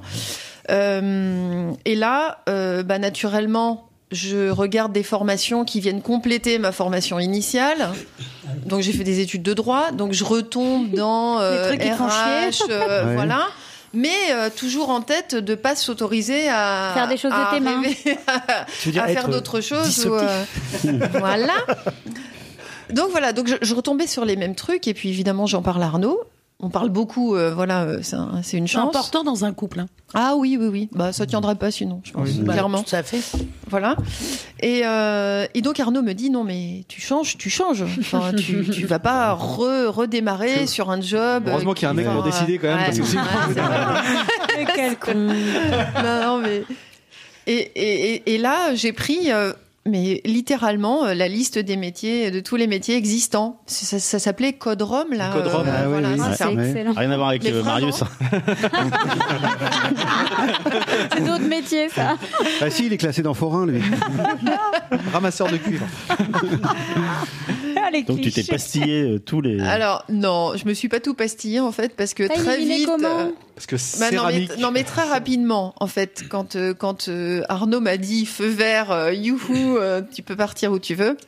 Bon, j'ai regardé rapidement l'artisanat quand même. Ah oui, Ah oui, oui, quand déjà même. ça en Oui, tête. oui, en fait. oui, quand même. Et j'aurais trouvé que- dommage justement de, de basculer. Enfin, quitte à basculer, autant basculer vraiment. Quitte à faire un Oui, sacrifice, autant le faire pour quelque Oui. chose. C'est Pour avoir un plus chose. derrière. Oui, parce que je pense que ça n'aurait pas tenu non, Non. plus. euh, Enfin, euh, Oui, mais Tu aurais retrouvé les mêmes. dans bah, l'artisanat, il y a quand même euh, une, une, une palette euh, de de possibles qui est, hyper large quoi. oui. Donc l'artisanat, euh, moi j'ai aucune formation artistique, donc euh, je Mm. voulais pas partir non plus dans un truc euh, être peintre, être, enfin bon, ça c'était un peu trop dé- délirant. Bah pourquoi pas Ah, Mais euh. Hmm Mais c'est vrai que je sais pas, euh, je sais pas pourquoi j'en suis venue vraiment à la céramique. Euh, J'ai vu, j'ai vu le métier. Alors peut-être que je suis tombée euh, euh, sur céramiste avant de, de bijouterie. euh, Ouais, je sais peut-être. pas. Joaillier. Non, parce que c'est un, truc qui me trotte dans la tête moi. Ouais, joaillier, non, mais mais- voilà, Ouais, peut-être. Hmm. Mais céramiste, j'ai creusé un peu plus. Je suis tombée dessus, je me suis dit tiens, euh, c'est intéressant. Donc j'ai creusé un peu plus le métier. Et ce qui m'a rassuré dans ce métier-là, c'est que il y avait déjà un CAP Hmm. pour euh, un CAP tournage Mm. pour apprendre à fabriquer des objets. Je partais pas euh, dans la nature. Oui. Il y avait une vraie technique et Ce pour pour, fabriquer euh, bijoutier aussi, je pense. des objets Mais du voilà. quotidien. Exactement, Mm. ouais, ouais. Mais Sauf bon, c'est vrai que je me suis arrêtée sur ce sur Sauf ce que tu savais métier-là. pas à ce moment-là ce que, ce représentait le, le quotidien concret Hmm. D'un céramiste ou même Ouais. de, la, de la technique de la céramique et tout. Ouais. Donc ça aussi, C'est facile de se projeter. C'est ce que je me dis théoriquement, tu vois, tu, tu imagines théoriquement un truc, mais moi c'est ça qui me bluffe. Oui. Ok, je vais aller là, mais. Mais c'est là où est venue l'étape suivante d'ailleurs. Voilà. Donc euh, donc euh, donc céramique, donc céramique, il fallait que je trouve aussi euh, une formation qui était. Je voulais pas me lancer sans sans aucune formation Mm. euh, pour le coup. je voilà. Donc euh, il s'est trouvé qu'il y avait une école à une heure de chez moi. Euh, pour passer le Ça CAP aussi, hein. tournage, Mm. voilà. Oui, parce qu'il y en a que 4 ou 5 en France de mémoire. Voilà, c'est euh, ça. Ah oui, donc en plus, Donc oui. pas obligé de déménager à Paris, de prendre un appart, de. Voilà. Enfin, non, oui. Voilà. Et pas- puis avec les enfants. ou pas D'ailleurs, ce que tu, par rapport à ce que, ce que, ce que dit Christelle. Euh, quand j'ai choisi, euh, enfin, le, le métier m'a- je me suis arrêtée sur ce métier-là avant de savoir si j'aurais pu faire. Donc c'est euh, le une métier qui t'a appelé, euh, en fait. Ouais. Ouais, ouais. Il y avait une Mais forme de vrai que- destinée. euh. Ouais, je sais pas. Mais euh, voilà, en tout cas, j'ai creusé. Il y avait une école à une heure de chez moi. Et puis, euh, j'ai fait un mois de stage avant de me lancer dans les deux ans de formation pour passer les deux CAP. Pour être sûr qu'effectivement j'avais jamais touché Bah à la oui. terre avant. hein. Ouais. Euh, C'était pas, Oui, ça, euh, je faisais même- pas de modelage, pas de je faisais rien du tout. quoi. Ou quoi que ce soit Non, non, non, vacances. Non, c'est vrai, ça pourrait. Non, non, jamais. Et en T'as pas faisant ta valoir le bien utile euh, DIF, le droit à la Ouais. formation, euh, Exactement. Ah, qui a de financer cette formation-là. D'accord. Et, et le mois de stage dont tu parles, parce que malgré tout, là aussi, comme il y a une technique, je veux Mm. dire, euh, souvent, bah, on se plante pas mal avant de commencer à arriver à faire, à, se- à se faire plaisir, à réussir quelque chose. Oui. Ça aurait pu te décourager. Non, tu as déjà senti au départ que, hop, tiens, là, il y a quelque chose, euh, je tiens le bon bout? Euh, oui. tu peux me permettre. Ça, c'est un autre métier. hein. C'est surtout quel- quelqu'un qui accepte de prendre une Ah, je pense que- stagiaire euh, non formée pour un mois, quoi. C'est ça qui, qui a- ça n'a pas été difficile, alors, ça bah, non, parce personne, que- elle est bien formée. Alors, en fait, en fait, le stage, je l'ai fait à l'école. D'accord. J'ai j'ai appelé le, hum, le responsable de, de l'école, qui, enfin pour être euh, simple, euh, pour euh, savoir si je pouvais visiter l'école et puis euh, éventuellement faire un, un stage. Je lui ai expliqué mon projet et euh, Un peu de culot quand même. il a. Ah bah oui, mais quand Ah on a ouais. envie, Oui, oui, euh, ça, enfin, euh, euh, on y va quoi. Oui. C'est vrai que C'est pas l'école qui va pas venir trop de frapper chez questions. toi, hein. hein. Non non, c'est ça. Il faut y aller quoi. super. Faut le dire. Et euh, le courant est super bien passé. Euh, Denis, euh, enfin c'était Bah, quelqu'un. Max, électricienne, euh, ils sont alors. adorables. Ouais, c'est vrai. J'aurais peut-être euh, fait des étincelles. et donc, euh, allez, ah, Arnaud déteint un peu. euh, des fois. tu vas faire du stand-up aussi. non, ça non.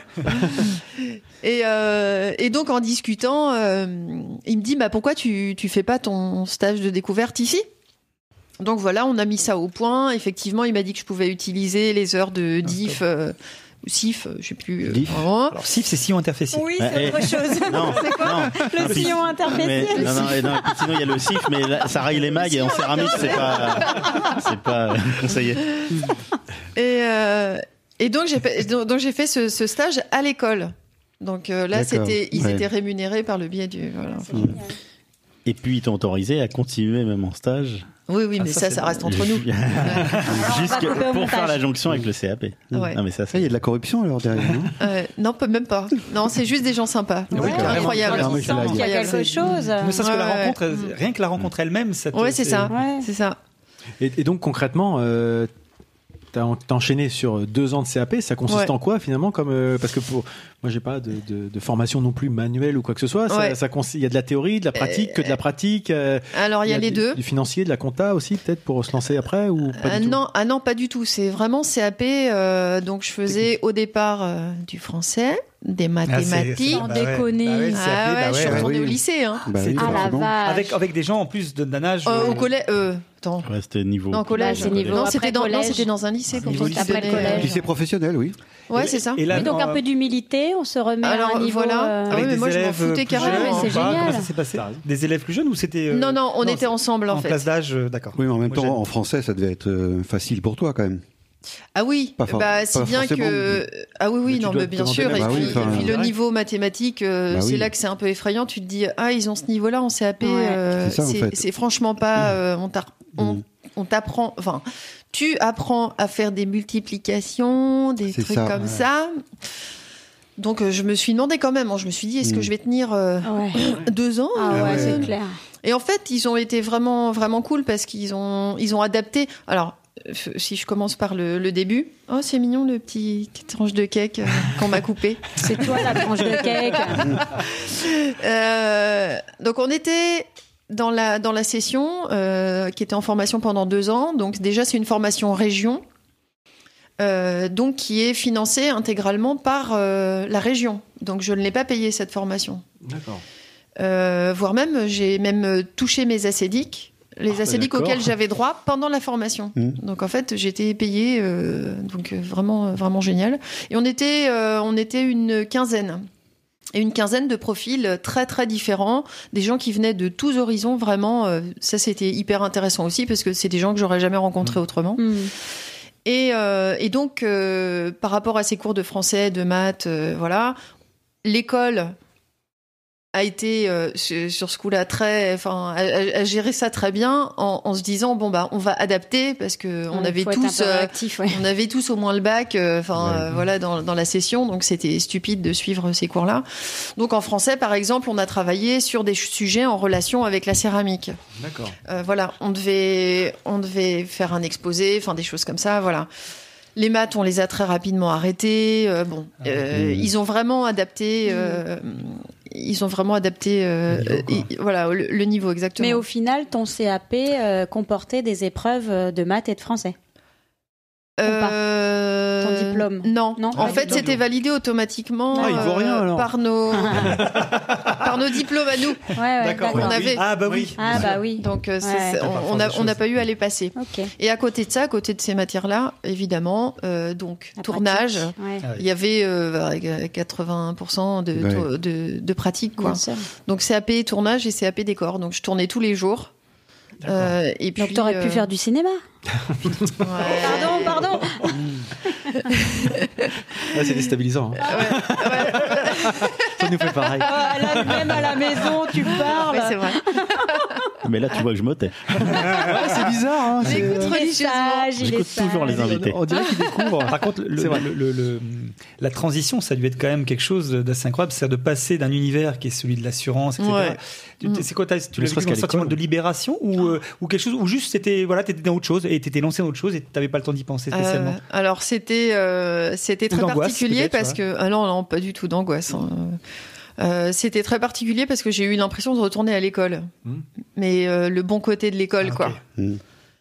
On était une équipe, euh, on s'entendait super bien. Euh, j'ai gardé euh, j'ai gardé des contacts avec euh, avec euh, certains d'entre eux et euh, voilà c'est des gens euh, c'est des gens super on déconnait comme euh, au lycée euh, on faisait des courses de copains, fauteuils quoi. roulants euh, on faisait des courses non mais enfin bon On se roulait des, des pelles dans les couloirs. Comme au lycée. Comme au lycée. non mais on a fait des trucs, des batailles de, enfin bon, bref, de- d'eau, de, voilà, les profs avec nous, hein. Ah ouais. Enfin, euh, non mais c'était, euh, Ah, vous assez, aviez le même âge, c'est Bah normal. oui, c'est chouette. Ouais. Est-ce que vous avez mis quelqu'un sur mais- le tour et puis vous. Vous n'avez pas essayé? Ben si, on a essayé. Je le savais. En tout cas, ça aurait été dommage de pas le faire. C'est clair. mais, euh, mais ouais, non mais voilà. Donc on- c'était très régressif en fait. Euh, Et c'était, euh, non non, c'était super. Et à côté de ça, on bossait vraiment euh, à fond parce que c'est, euh, on avait un projet professionnel derrière et euh, voilà, Bien on sûr, voulait en euh, profiter au maxi quoi. Et euh, voilà, on a eu des profs euh, incroyables, euh, des gens généreux euh, qui nous ont, euh, qui qui étaient eux-mêmes céramistes, donc euh, ils nous ont, même quand on n'était pas Transmis en- leur savoir Ah, mais oui, et ça. partagé avec bon cœur. Voilà. Passion, ouais. Et en fait, euh, les pauses café qui duraient deux heures, euh, elles étaient euh, aussi importantes euh, en termes d'échanges, d'informations euh, que les, les travaux pratiques qu'on devait faire. euh. Donc euh, c'était, ouais, non, c'était, Et, et c'était sanctionné donc à le CAP et donc c'est sanctionné par une épreuve pratique à un moment Oui. euh, donc, euh, donc Voilà. là, c'est pour ça qu'il faut aussi enfin on déconne, Mhm. déconne, mais derrière Oui, oui, j'imagine oui. que tu as des techniques à Mhm. choper etc c'est ça. et comment ça se passe du coup quand tu arrives euh, c'est au bout de tu as c'est sanctionné par le diplôme à la fin des deux ans c'est ça? Euh, oui, c'était as la 15 même- mois. euh, 15 mois Non, c'était combien Non, je sais plus. Ouais, je me souviens même plus. C'était, ouais, non, c'était, pre- oui, c'était Presque presque deux deux, ans, ans. hein.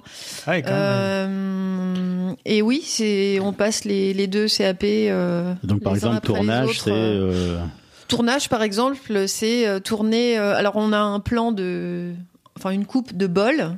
Mhm. Et il faut faire euh, 20 bols euh, complètement identiques, Ah, euh, euh, aux bonnes ah oui. dimensions, euh, Ouais, le pied euh, pile ouais, à la bonne dimension. euh, oui donc c'est assez donné. Le fameux Ouais. coupe de bol.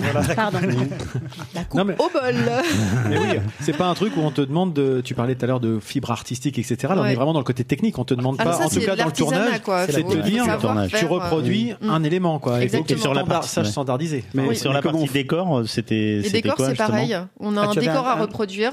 Un thème imposé quoi Voilà, c'est Ouais. ça. ouais, donc C'est euh, ça.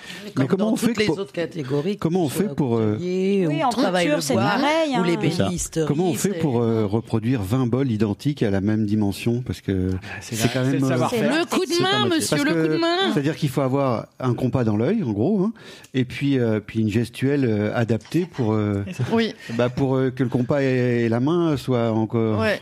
Mais ça, en c'est synergie. Du Quoi. talent, ça, monsieur. Ça, c'est tourné tous les jours. hein. Ouais. Enfin, euh, on tourne tous les jours et à un moment donné, quand, quand on s'entraîne justement à faire des séries, euh, on peut s'entraîner sur euh, 30 boules de terre Et on sent bien qu'à un moment, alors au départ, on a besoin d'une réglette et on Oui. mesure euh, pour avoir euh, les bonnes dimensions. Une sorte de matrice, quoi, un peu. Ben, un modèle Ouais. et puis euh, et puis à un moment donné, euh, Tu sais que- on, enchaîne, on enchaîne et la main, elle se souvient euh, de- du mouvement qu'elle doit faire et, euh, et l'œil euh, se dit oh là, je suis allé trop.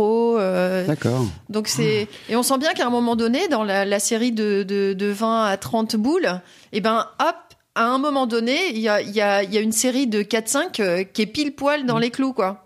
Et puis après, ton attention se relâche, donc euh, hop, euh, ça, c'est c'est plus exactement Mhm. la même. euh, mais c'est c'est c'est Ouais, vraiment incroyable. la- la Bah, répétition oui, oui, oui. un- Mm. Mais c'est un- finalement, c'est un- peut-être un peu comme les, les guitaristes qui regardent pas oui. forcément leur manche. À force, ils Oui, savent oui. très bien comment Oui. se place la main. Quand tu le regardes, tu te dis mais comment il fait Mm. Enfin, au début, puis après tu, tu te rends compte que bah toi tu y arrives en te disant ah bah oui mais c'est normal en fait. c'est- ouais. c'est Ouais. un- Tu as, t'as- une association. Intégré Mm. des automatismes.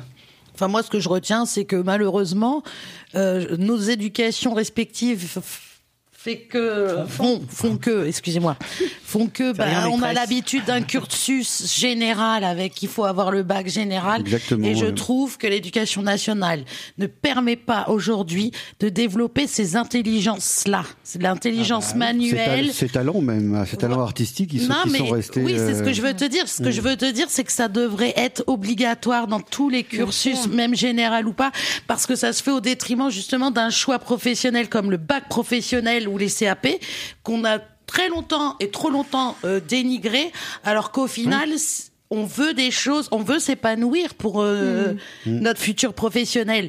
Et enfermer euh, le jeune dans cette idée que la voie générale, c'est la voie C'est la meilleure. par excellence, Ouais. puisque c'est celle qui aboutira à ton avenir professionnel, je trouve ça lamentable.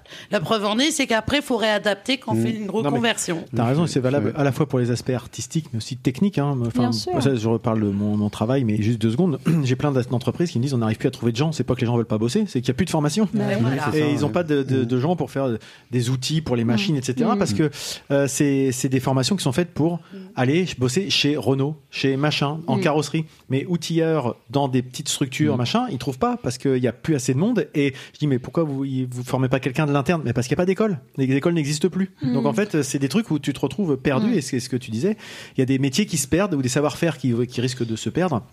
Parce que c'est Ouais. pas valorisé, c'est je pas crois que c'est comme- l'optique des formations de la région là-dessus, Oui, c'est de perpétuer des savoir-faire Oui. justement euh, traditionnels. Mais le, le souci, c'est que euh, les personnes, les artisans qui ont encore ce savoir-faire, si on leur donne pas des structures où cette transmission est possible, si on ne permet pas ça aussi à un, à un élève, à quelqu'un euh, qui a envie de se lancer, je trouve ça dommage parce que la transmission, bah, c'est aussi le lien humain, quoi. C'est-à-dire que c'est une personne qui a traversé les années, qui par son métier a développé des techniques qui va transmettre à quelqu'un. Mais ça, c'est, ça arrive. euh, et ces personnes-là, ben, il y en a de moins en moins, et la transmission a pu se faire.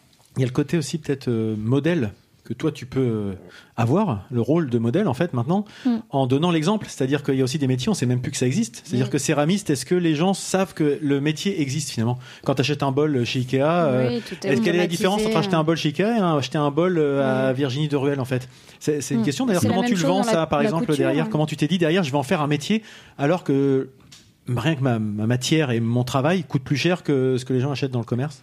Est-ce que tu arrives à te projeter sur ça quand tu t'es lancé Au moment de ta formation, même au moment de ta formation, c'est c'est la projection, quoi.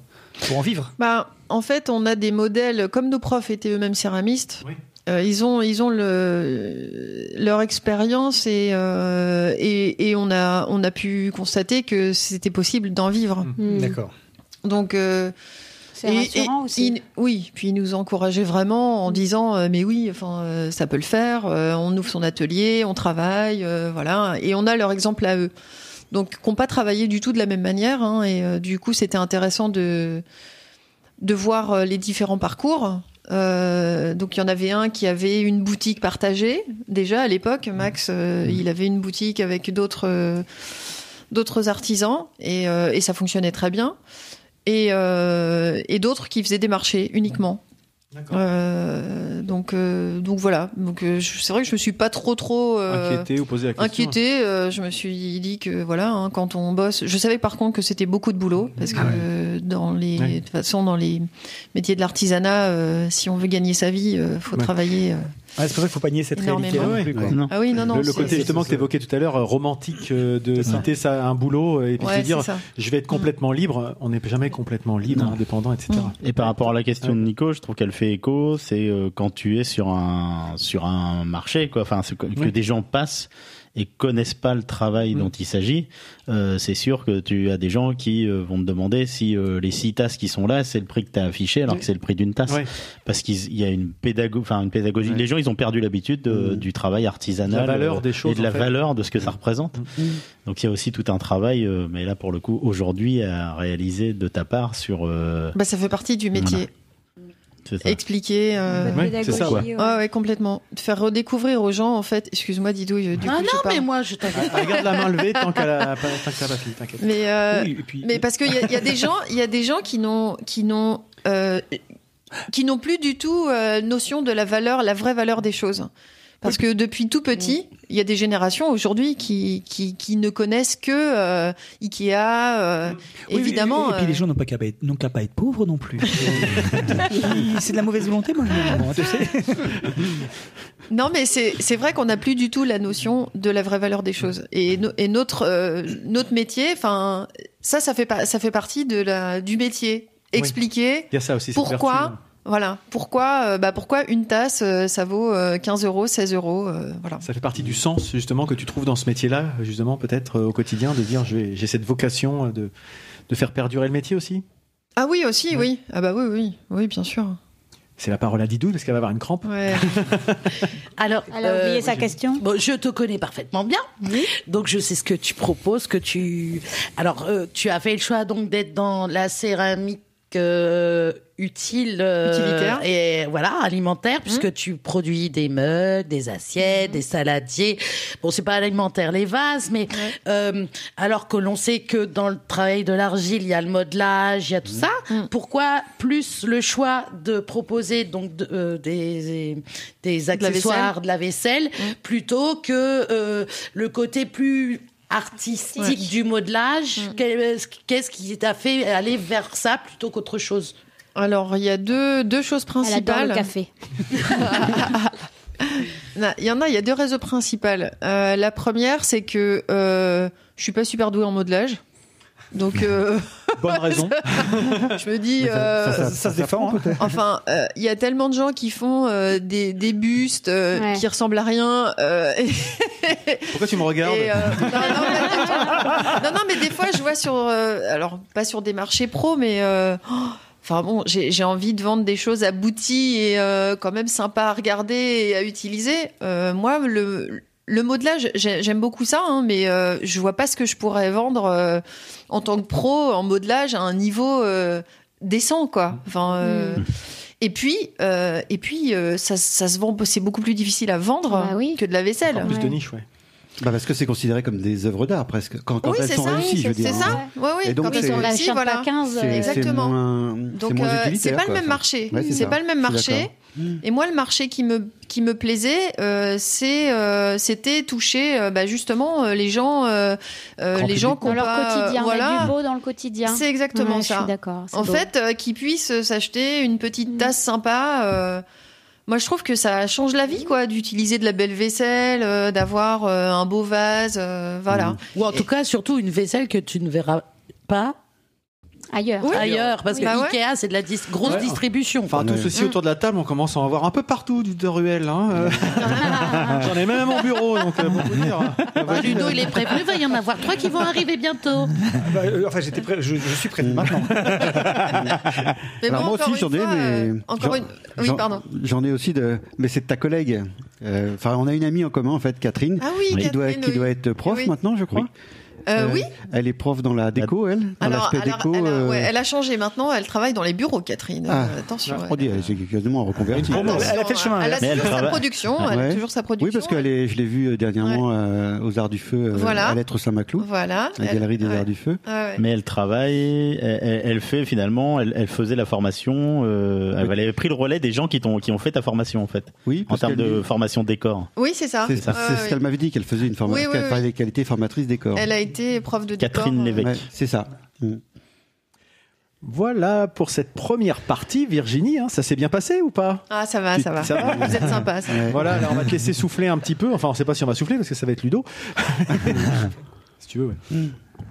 Et en tout cas, on se retrouve tout à l'heure pour parler, euh, bah, continuer notre, notre conversation et puis savoir, euh, maintenant qu'on a parlé un peu de ton cursus, de ta formation et puis du, de ton choix de spécialisation finalement, de bah, comment tu, tu travailles aujourd'hui, quelle est ton actualité aujourd'hui et puis ton avenir, est-ce que tu, où est-ce qu'on pourra te retrouver? Voilà, tout ça, ça sera dans la deuxième partie de notre interview. Mais là, on va laisser la parole à Monsieur Ludo. Et maintenant, la madeleine de Proust.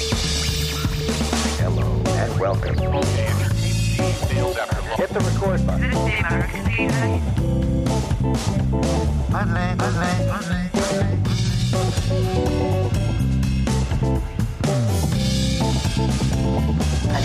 il t'a plu le film Et donc, mon Ludo, de quoi nous parles-tu? Certainement un petit film ou pas? Hmm, Eh bien, mais oui, tout à fait. Alors, bon, Virginie, euh, comme tu le sais, ou pas d'ailleurs, j'ai j'ai pour habitude de parler dans cette chronique euh, d'un film qui m'a marqué. Alors, généralement, quelle que soit sa qualité, hein, bon, je sais qu'autour de la table, tout le monde ne sera pas forcément d'accord avec mes choix de films, mais c'est juste que j'aime les partager avec les auditeurs.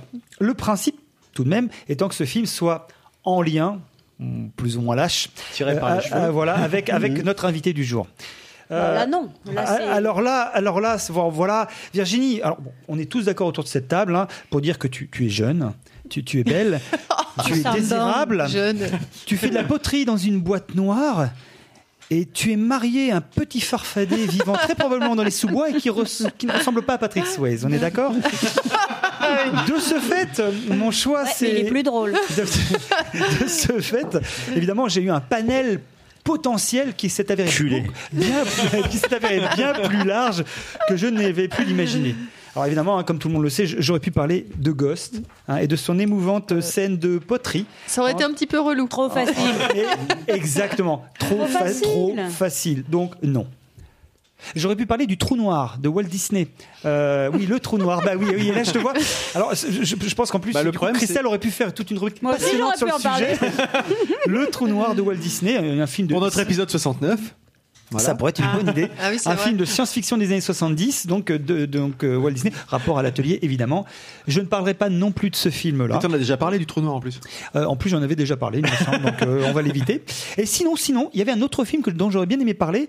Eh bien, c'était Willow, rapport à la créature de la forêt avec qui tu vis. Il revient, il revient. Rebâtard. voilà. Ou bien, ou bien, ou bien Razorback, hein, euh, rapport à son côté sanglier. Voilà. mais bon, Je pour vois ceux- pas pourquoi tu dis ça. Pour, pour ceux qui connaissent. J'avoue que je commençais vraiment à être tenté. Et puis, et puis, et puis, je découvre tes réponses. Je découvre tes, tes réponses dans, dans ton, dans ton questionnaire. Et je découvre que tu as été, euh, que tu futes, euh, ou peut-être que tu es toujours, mais en tout cas, Je sens qu'on va parler de conjugaison après. On pourrait même le faire tout de suite. hein. fan de films d'horreur, euh, fan de films fantastiques.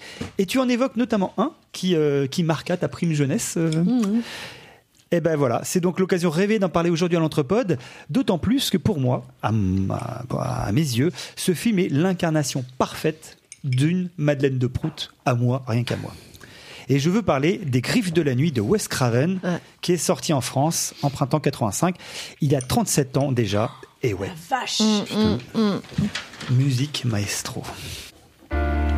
Ah, Que de Oh, souvenirs délicieux Ah, ça me glace le sang. Quelle époque Lecteur assidu de Mad Movies, j'attendais de pied ferme la sortie au cinéma de ce film. Putain, c'est pas la voix de Berland. hein. D'autant que le film avait reçu un excellent accueil au Festival d'Avoriaz. C'était en janvier. Mais si je l'attendais autant, ce film, c'était pour son histoire, qui excitait ma curiosité de petit ado mal dégrossi comme jamais. Car oui, pensez donc. Des lycéens sont victimes de cauchemars effroyables dans lesquels ils sont poursuivis par un tueur au visage défiguré et portant un gant doté, doté de lames à chaque doigt. Freddy Krueger. Bon, ça c'est bien. Mais ce qui est encore mieux, c'est que si tu te fais choper par Freddy dans ton rêve, eh ben, c'est game over pour toi. Finito, sayonara, ousta bousta boum boum. Dans le cocotier, tu termines en chair à saucisse pour de vrai. Du coup, bon, bah, la jeunesse du film, elle fait tout ce qu'elle peut pour pas s'endormir et accessoirement pour comprendre ce qui leur arrive, qui est Freddy et pourquoi eux et pas leur voisine. Alors autant vous dire qu'à l'époque, quand j'étais gamin, eh ben j'avais pas été déçu du voyage. J'avais emmené quelques potes et copines au cinéma avec moi, ce qui était une chose pas vraiment évidente, car euh, j'avais pas grand monde qui partageait ma passion pour euh, l'horreur et le fantastique. À vrai dire, je n'avais pas d'amis. Euh, Comme aujourd'hui, quoi. en réalité, j'habitais une petite ville à 15 km de Rouen, et à l'époque, il n'y avait pas d'internet, pas de réseaux sociaux et pas de groupe avec qui échanger et partager ce genre de choses-là. Mais bon, j'arrivais presque toujours à, à trouver une victime, un pigeon, pour m'accompagner. Sinon, bah, c'est pas grave, j'allais tout seul. Euh, j'allais en fait me faire plaisir tout seul. Et euh, je faisais pas Comme forcément que toujours. ça. Comme aujourd'hui, quoi. Exactement. Mais on va- voilà. J'avais quand même trouvé une bande de potes, dont parmi, euh, parmi ces potes, quelques-uns que, que vous connaissez autour de cette table. Mais peu importe, revenons à l'essentiel, le film. Eh bien, comme je dis, ce film, ce fut une claque à l'époque où je le découvrais sur grand écran. Le mélange de, de fantastique, d'horreur, mais également de films policiers, entre guillemets, hein, un peu tiré, mais puisqu'il y a quand même une enquête pour essayer de trouver qui, qui- est le tueur. Le- le- le- les séquences de rêve, les séquences de transition entre la réalité et le rêve, euh, la musique et, et surtout quelques scènes qui étaient redoutablement flippantes, vraiment euh, m'ont complètement embarqué, petit bonhomme que j'étais. Je sais pas si vous, si tout le monde autour de la table a vu le film, mais c'est quand même un grand classique. Il y a longtemps, mais- Il y a très longtemps. Il y a très longtemps. Alors, juste pour vous rappeler quelques scènes comme ça, mais euh, quelques images plutôt. Le, le, le, le- moi, en tout cas, parmi les scènes qui m'avaient marqué, c'est le gant de Freddy qui sort de l'eau de la baignoire entre les Ah, jambes, entre les jambes de la de, de, de, de l'actrice principale. quand Freddy arrive avec son gant et qui sort de la baignoire, moi ça me fait encore la même chose aujourd'hui. Ah pardon, on a dévié. C'est- Ces séquences de transition et, euh, qui étaient Ouais. formidables puisqu'en fait, euh, on, c'était pas, c'était vraiment joué très subtilement. Alors, je sais pas si vous vous souvenez, mais par exemple, c'est juste, c'était juste un petit, euh, comment dirais-je, les yeux un moment qui, qui- les paupières qui se referment, mais un instant de Comme seconde, Ouais. Oui. Et on est toujours dans la réalité. Mm. Et à un moment, et à un moment, ça dérape. Euh, c'est des scènes dans l'école comme ça où à un moment il y a une, des perso- l'un des personnages principaux qui, enfin pas pers- principaux, l'un des premiers personnages qui d'ailleurs va mourir assez rapidement, qui se retrouve comme ça à s'endormir en salle de classe, léger en fait, et elle va aller dans le couloir. Et on commence à voir un- une personne qui est en train de nettoyer le sol. Et on se rend compte qu'il y a un truc qui est pas normal. Et rien que ça, ça Il y a une lenteur en plus. Il y a une lenteur, voilà, exactement. Ouais, Et ça participe à cette Ah. angoisse qui, qui est complètement latente.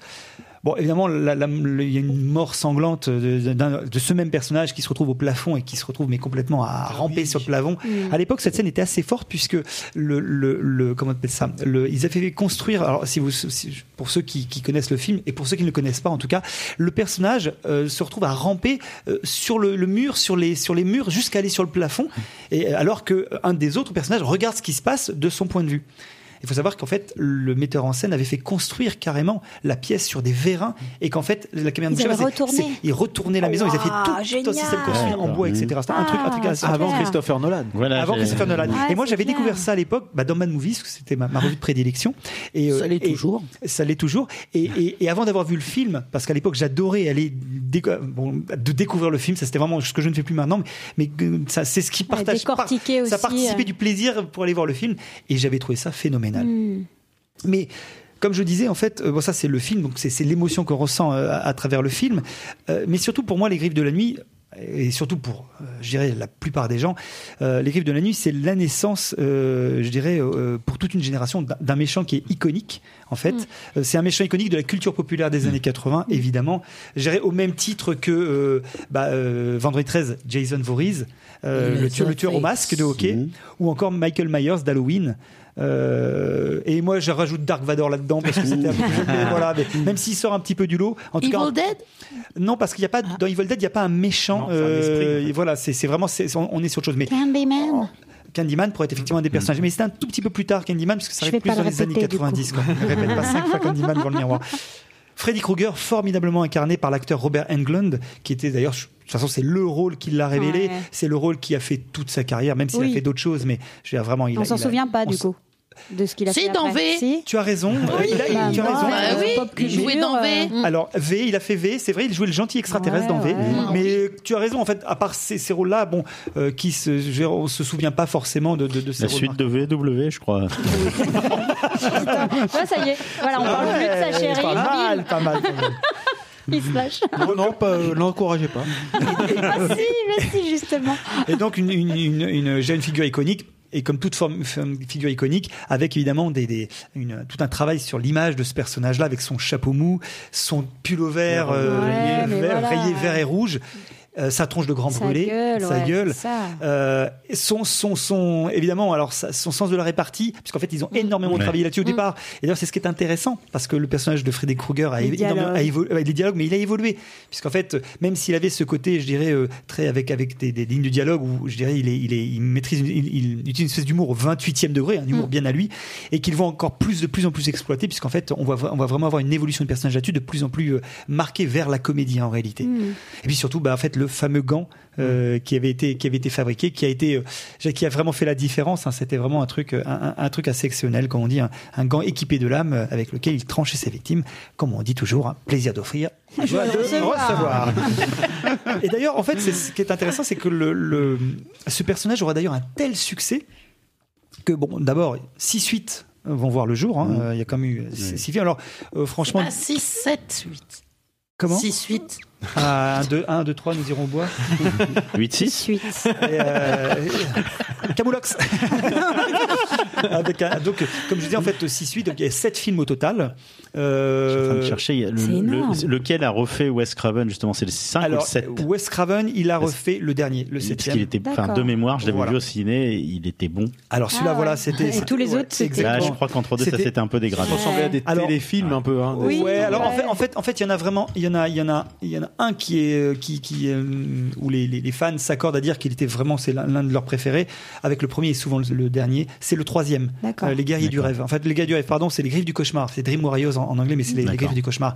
Où en fait, là pour le coup, c'est une bande d'ados qui décide d'aller affronter Freddy dans son territoire, c'est les rêves. Et donc là, il y a tout un tas de, une, tout un tas de séquences et ils ont poussé vraiment le, le délire du rêve jusqu'au bout. Oui, Et vu, euh, ouais. voilà. Et donc celui-là vraiment avait marché en plus, avait marché en plus très très très fort. Euh, et puis il y a celui que tu, tu as évoqué, le septième, qui a été du coup tourné par Wes Craven, euh, qui était euh, qui était alors là pour le coup un film complètement méta, c'est-à-dire que vraiment c'était assez où euh, Wes Craven joue son propre rôle, l'actrice qui jouait euh, donc Heather Langenkamp euh, joue également son propre rôle d'actrice qui joue le personnage de voilà. En fait, ça ressemble beaucoup à au procédé de, du Scream, Scream, ouais. aussi qu'il a Ah, oui, réemployé. vrai. Et en fait, c'était vu comme un brouillon de Scream. En fait, Ouais. entre guillemets, un brouillon. Oui, oui. C'est-à-dire que Wes Craven a justement a expérimenté Ouais. ce qu'il allait vraiment mettre complètement la formule, elle est complètement au Il a point. fait ses avec Scream. gammes, ouais. C'est exactement ça. Ouais. Et ça, c'est un truc très très fort. Même Robert Englund qui joue donc Freddy joue le rôle de Robert Englund qui vont et ils vont tourner le prochain Ouais. le prochain film. Et euh, voilà. Et, et l'actrice commence à recevoir des appels. Dit il y a un truc qui est bizarre. Et voilà. Et Freddy intervient là-dedans. Donc voilà, il y, a- il y a un côté complètement. euh, c'est un peu une mise en abîme. C'est c'était vraiment très très sympa. et C'était très original puisque Oui, comme vous le disiez, voilà, parce que les autres, bon, euh, je dirais que euh, C'est un peu. On en a vu un. tu en as vu un, tu en as Oui, vu, et oui. puis après il commence à tirer sur la corde, quoi. Ouais. Donc ça, c'était les, les films, mais à côté de ça, Freddy a vraiment essaimé. D'abord, il y a eu une série télé, Une série, alors qui, une série télé, je sais pas si elle est passée en France. euh, Moi, je l'avais vu, ça passait sur la 5. C'était pas dans les contes de la crypte ou un truc. Alors, j'ai- C'était un truc le soir. Ah Euh, C'est- C'était des, des séries. Ouais, c'est une anthologie en fait. une anthologie Voilà. de, de plusieurs morts différentes, Exactement. euh, etc. Mais, mais en fait, il n'y avait pas de. En gros, le seul lien, euh, c'était juste Freddy qui faisait un petit peu le, Exactement. le maître de cérémonie. Et donc, il y avait une espèce Ah, de comme oui, ça de, de, bien, de- voilà. Oui, ça y est. L'anthologie de l'horreur, je me rappelle d'une Ouais. scène de, de, de sportifs qui, Il était un peu narrateur euh, ce truc. Et puis Ouais. euh, il passait la ligne d'arrivée du, du sport, etc. Il se faisait trancher la tête, ouais, des trucs comme ça. Enfin, exactement, c'était- ouais, tout à fait. des, des- des espèces de séquences horrifiques qui s'enchaînaient. Oui, c'est ça, les contes de la crypte. Oui, c'était les contes de la crypte. je sais pas si c'était dans les contes de la crypte, mais c'est- en fait, ça devait être dans la même, ça devait être dans la, ça devait enchaînait. être un truc- Une C'est pas les contes de la semble, crypte, un mais- mois de mémoire. Moi, c'était une soirée comme ça. en C'était fait. une soirée parce qu'effectivement, les contes de la crypte, c'était C'était en effectivement une deuxième anthologie. partie de voilà. soirée. C'était à l'époque, il y avait, troisième comment elle partie de s'appelait soirée. C'était pas Elvira, mais je sais plus comment elle s'appelait. la- la- Ah, donc, la- ça nous- la bête, ça la nous goule. Sangria, ça. Sangria sur M6, c'était sur à l'époque sur sur euh, Les soirées Sangria, M6, Sangria, ouais, ouais. Et donc en fait, euh, bon, la série télé, franchement, c'était pas forcément formidable, mais voilà, Freddy a essaimé. Il y a eu un film Freddy contre Jason, on a poussé vraiment le truc Ah oui. très très loin. Freddy contre Predator. euh, Il y a eu, non mais voilà, donc il y a eu, il y a eu quand même Freddy contre. Christelle. Et, et, et dirais tout un tas Ah, mais là, c'est autre chose. Ça, c'est dans un rayon euh, au fond, dans, dans le vidéo. Et ça, et ça a même poussé très loin parce qu'en fait, on a eu des dérivés, même dans des séries. Je, le, le- même la, comme je disais tout à l'heure, la culture populaire s'est emparée Je de, crois de y y Freddy. Scooby-Doo avec. Ah bah, euh, South Park, je- il y a eu, Oui. euh, comment Il n'y a pas les euh, Simpsons Les Simpsons, Ouais, évidemment, les vraiment Simpsons. la pop culture, et même dans les films qui ont suivi par la suite, des, tout un tas de références, euh, évidemment, euh, de la pop culture. Alors aujourd'hui, puisque ce, dont je vous parle là, c'est le, je voulais vraiment vous, vous, vous parler de, l'émotion que j'ai vue à l'époque, parce que je m'en souviens, euh, c'est un film qui m'a vraiment marqué. Euh, et, euh, et donc j'ai revu le film, parce que j'ai eu, j'ai, je me suis payé le coffret. alors? Voilà. Oh. Ah oui, euh, et, Bourgeois. tac, euh, voilà. Euh, Il travaille dans les assurances. voilà. Ah, bah, c'est Ah bon? bah, attends, euh, Non, il, il va dans Il les va- assurances, va dans il travaille, c'est un grand mot. On dire qu'il est Alors- payé par euh, les assurances. Alors, à revoir le film oui, c'est ça. À revoir le film aujourd'hui. Alors, il accuse un peu le poids des ans quand même. euh, Ouais. malgré, malgré tout. Malgré tout. Ouais, visuellement, ça doit être un peu. Alors, il y a, ouais, alors encore qu'il y a vraiment des scènes Ouais. qui, qui tournent bien. Mais il, il a cette patine années 80, clairement, hein, donc, euh, mais euh, qui est assez marrante. Mais je trouve que la plupart des scènes tiennent vraiment toujours très bien la route, quoi. Il y a les, les- les- encore une fois, ce dont je vous parlais tout à l'heure. Ça, ça fonctionne. Euh, alors, le truc, c'est que Plus maintenant. plus maintenant. Et puis surtout, j'ai euh, là où je découvrais Freddy Krueger pour la première fois, le truc c'est que je vois maintenant, j'ai revu le film, mais en ayant euh, tout ce qui a été, tout ce qui s'est passé depuis sur Freddy. Mm. C'est-à-dire que moi, la première fois que j'ai vu, euh, j'ai vu euh, Les Griffes de la Nuit, c'était au cinéma. Oui, Euh, c'était pas déjà Freddy- un personnage. en. Voilà, c'est-à-dire moi c'était les Griffes de la Nuit que j'allais Ouais, voir, pas sûr. Freddy Krueger. Ouais. Euh, donc donc c'était vraiment un truc. Moi c'était le film qui avait eu le prix de la critique à Avoriaz, euh, puisque je suivais ça de près. euh, je suivais tout. Dans le- Movies. dans- oui, exactement. tu sais que j'ai pluché à l'époque, mais à le- et donc et donc euh, euh, euh, il y avait donc tout un tas de films à l'époque qui étaient qui étaient voilà. Donc j'aimais suivre ça. Bref, euh, donc comme je vous disais, ça ça suit. Les, les- les scènes tiennent toujours la route. En revanche. euh, et c'est marrant, euh, à l'époque, la VF ne m'avait pas du tout dérangé. Ouais, Et- ça et fait partie du truc. hein. Voilà, mais je l'ai revu, commencé à le revoir en VF, Et c'est moche. et c'était insupportable. Mais oui, mais plus insupportable carrément. Ah oui, parce qu'en fait, parce qu'en fait, euh, je l'ai passé en VO. Ouais. Et, et- mais, mais même c'est- c'est c'est les voix, je- la VO, euh, je, je, bah du coup, je suis reparti dedans parce que parce que Robert Englund du coup avait vraiment un truc. Euh, Oui. Et donc, bah, c'était l'occasion de le découvrir, de le découvrir vraiment. C'est marrant ce que tu dis parce que tu vois, on se fait souvent la remarque, euh, par exemple, des films qu'on a connus étant gamin. Je pense à Retour vers le futur où euh, Ah ouais. j'aurais du mal à Alors, regarder. par contre, Ouais, mais il y a des là, trucs, quand on les a connus comme ça, Ouais. des fois c'est Ouais. difficile Ouais. de les voir autrement parce qu'on connaît les répliques, on connaît les intonations, Exactement. etc. Et là, je me dis, c'est marrant que toi, ça t'ait fait l'effet inverse pour un truc qui. Ouais, autant je- Madeleine de Prout euh, dans ouais, ton histoire, quoi. mais mais ouais. Malgré tout, là, je, je, je... Du coup, ça a été une redécouverte. Mais c'était une redécouverte Ouais. et je l'ai redécouvert différemment quoi. Et c'était un, un vrai plaisir de le découvrir de cette façon-là. Alors donc voilà donc euh, par contre un truc hein, surtout vous épargnez le remake de 2010 s'il vous plaît. C'est-à-dire qu'en fait si jamais vous en gros pour ceux qui ne l'ont pas vu euh, donc les griffes de la nuit regardez l'original quoi de préférence euh, plutôt que le remake qui finalement euh, n'apporte rien du tout et jamais même, même relativement insipide en fait par Ah oui, rapport, carrément. par rapport- ouais enfin c'est Bon, mon avis. bah, ça n'est que mon avis hein, vous gagnerez après après. voilà vous y gagnez. Quitte à donc à y aller préférez donc l'original Juste pour, pour terminer, en gros, je veux juste quelques anecdotes de fin de soirée quand même hein, pour, pour, pour, euh, autour du film que je trouve plutôt marrant. Et en fait, on a déjà commencé à en parler un petit peu puisqu'on parlait du film Scream tout à l'heure. Justement, je, je voulais y venir. Donc, euh, le dernier, euh, le dernier film de, de film de la série. Freddy, donc Freddy sort de la nuit, est sorti donc en 94 et c'est deux ans plus tard, 96, que Scream sort et donc comme on disait tout à l'heure, C'est 96, Scream ouais ouais Oh ouais, la eh ouais déjà hein, déjà. ouais, Ça, Ah, le temps passe vite, hein, messieurs, dames. J'ai c'est vrai. 99. Et donc Et là, euh, là, voilà. il y a un Scream 2 qui est sorti il y a pas longtemps. Oh là là, mon Non, Dieu, bah, oh, on est au Scream 5 là, moins. Oh là Moi, tu vois, c'est le genre de truc que je sais pas du tout. hein. C'était. Ah bah, tu nous aurais dit le contraire, on t'aurait pas cru. Effectivement. Scream 5. Souliers qui viennent Kevin de Williams. sortir. Tout à fait, ouais, ouais, ouais. comme quoi, voilà, c'est mais oui, c'est comme quoi, tu vois. Bah oui, voilà, on, on a chacun son Et- actualité. hein.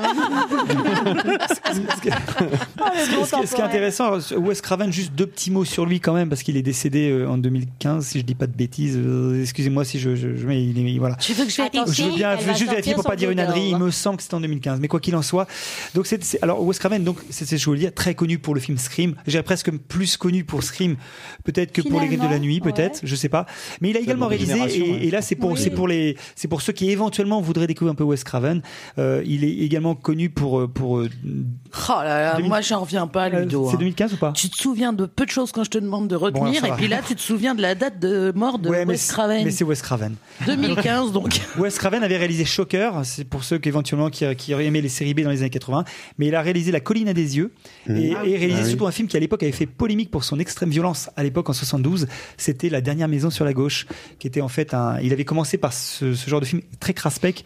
Euh, en gros, la dernière maison sur la gauche, euh, une, une, une jeune fille va se faire euh, poursuivre euh, de- et violer par Non, non et, violer et tuer par une bande de une bande de de, mecs. Ah ben voilà, exactement.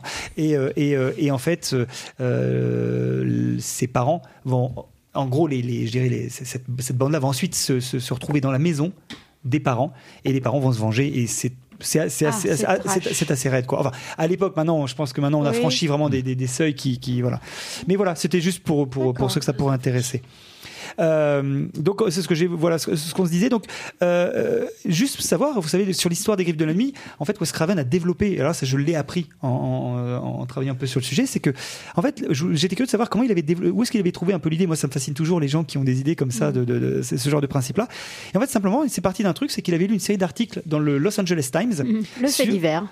Euh, ouais, quasiment. Le, il, il avait entendu parler du Asian Death Syndrome, le syndrome de la mort euh, d'Asie, enfin asiatique, qui concernait en fait des réfugiés euh, asiatiques qui avaient fui un génocide. Me demandez pas lequel, je, je- je n'en sais rien, et dont certains seraient morts du manque de sommeil pour éviter, euh, par peur de faire de terribles cauchemars. euh, c'est ça. Ah, ça voilà. c'est connu. Hein. Voilà, il y a eu quelque chose là-dessus. Alors, je On- connaissais on pas le mourir par manque de sommeil? Oui, si tu On finis, tu finis par plus dormir, fou, en tu deviens cas. fou et à un moment, Ouais. et tu, tu as une déprivation qui peut vraiment te- t'entraîner. En tout cas, c'est ce que les articles Ouais. disaient. Je, je peux pas te dire, Christophe, là, je, Mm. c'est juste l'idée. A priori, il est parti de ce, de Bah, ce, cette de- idée-là. il est parti de, de, de cette, Ça se tient. de cette idée-là. Et alors, pour le nom du personnage de Freddy Krueger, eh bien, Wes Craven a juste repris le nom d'un d'un garçon qu'il brutalisait quand il était gamin. Ah, c'est bon ça. C'est Qui, excellent. qui le brutalisait Qui le brutalisait, qui le qui- qui brutalisait le brutalisait. D'accord. C'est Freddy, c'est Freddy Krueger a vraiment existé. C'est un, c'est un gamin qui brutalisait Wes Craven. Comment quand- donc il traumatisait étant gamin, C'est un monstre. euh, Je trouvais ça plutôt, plutôt drôle. Et voilà. Et enfin, pour en terminer très rapidement, et puis on, on va rester là, mais sachez que Wes Craven, je trouve ça plutôt marrant. Wes Craven a essayé de vendre son scénario, euh, son, son truc à plusieurs studios, dont un en particulier. À votre avis, lequel? Juste pour rigoler. Lucas Hart, Non. C'est un que vous connaissez. Disney. Bravo, bien. Non, c'est vrai. Et il a essayé de vendre son studio, dont Disney, et Disney lui avait demandé d'édulcorer l'histoire. Alors, il- Oui, parce qu'en fait, Touchstone, Le euh, gars, ce qu'il faisait, c'est qu'il déposait son scénario Ouais. en fait à toutes les boîtes. Bah oui, et, Disney était, et Disney, c'était, c'était, c'était euh, montré intéressé. Et à l'époque, il Mais alors- l'étiquette Touchstone, non, c'était pas ça alors. C'est-à-dire qu'à l'époque, euh, ils développaient. adulte. alors, est-ce que c'est ça ou pas? Je n'en ai pas la Ouais. certitude, mais à l'époque, c'était suite à Taram et Chadron Magique qu'ils avaient commencé à développer leur nouveau euh, de, euh, truc adulte. Touchstone notamment. Et est-ce que c'est par là? Peut-être, c'est possible. Je, je, le garantirai pas. je- J'en suis pas sûr. Mais j'ai trouvé ça marrant. Il Ils leur ont- avait demandé de mettre des fourchettes à la place des couteaux. c'est comme c'est comme rigolo quoi. Et en fait, il a fini il a fini par trouver un partenaire euh, avec et une société indépendante qui s'appelle la New Line Cinema. Ah oui. Oui. Et la New Line Cinema qui alors il faut savoir que la New Line Cinema était en- avait plein de problèmes financiers, elle était en train de couler. Et malgré tout, euh, le truc leur a plu. Et donc ils ont dit bon ok banco, on débloque un million de un million de dollars de de de, De de budget plus, un mi- de l'époque enfin de l'époque en tout cas euh, vous voyez je, Non, je- et oui oui si si, Maintenant, ça si, paraît si, pas c'était grand-chose, un million de dollars de ouais. l'époque. Et en disant parce que le, le- le truc les intéressait. Et le film sur le juste sur le territoire américain en rapportera plus de 25 millions euh, à l'époque à la sortie à la sortie 25 millions. Donc autant vous dire que Ah ouais. c'est carrément le film qui a Banco. sauvé qui a carrément sauvé la société de prod de la faillite. Et après New Line a fait a fait a fait d'autres choses J'en termine euh, deux petites dernières choses. Euh, je trouve ça, vraiment ça c'est marrant. Savez-vous quel euh, acteur, ce film a lancé la carrière de quel acteur? Je sais qu'il y en a qui, qui sont autour de la table. Johnny Depp. Johnny Depp. C'était son premier Ah, film. et j'allais parler Ah oui, de exact. Édouard aux mains d'argent. Eh ben c'est Johnny Depp. C'est- Ah. C'était le petit copain de, de, de- de l'actrice principale. Euh, D'ailleurs, qui, qui, qui meurt de, de, de- bah, il fait partie de, évidemment du, du, du- du body count. hein. Il se, il se retrouve aspiré par son assez lit, vite d'ailleurs. Voilà. Euh, Enfin, je sais plus si. non, enfin, non, non, non, euh, Ah, d'accord, je trois quarts du situé. Ah ouais, je l'aurais situé plus tôt. Bien tu par le- parlais tout à l'heure des des bascules entre le réel et tout. Euh, de- dans, dans le film, L'aspiration par le lit est pas mal. de la nana. Ouais, exactement. Et c'est le film, il date de quelle année? 85, 84. Il a été tourné en 84, il est sorti en Et euh, 85 en France. 21 Jump Street, c'était C'est avant c'est après, après c'est après. C'est après la C'est série. après. Ouais, c'est après. bien ça. Ouais. Et enfin, dernière, dernière, petit- dernier petit fun fact. Le titre original du film, c'est Nightmare on Elm Street, le cauchemar sur Elm Street. Et euh, savez-vous par qui le titre français a été trouvé Les Griffes de la Nuit? Alors, euh, si vous, vous pouvez demander euh, s'il y a c'est quelqu'un des de- indices, c'est quelqu'un que vous connaissez. Années connaît 70 Années 70. Non, on parlait des 80. indices. Le film, 80, années le 80. film, donc, Quelqu'un euh, quelqu'un qu'on connaît. C'est un, Michel c'est un réalisateur. C'est un réalisateur. François Truffaut.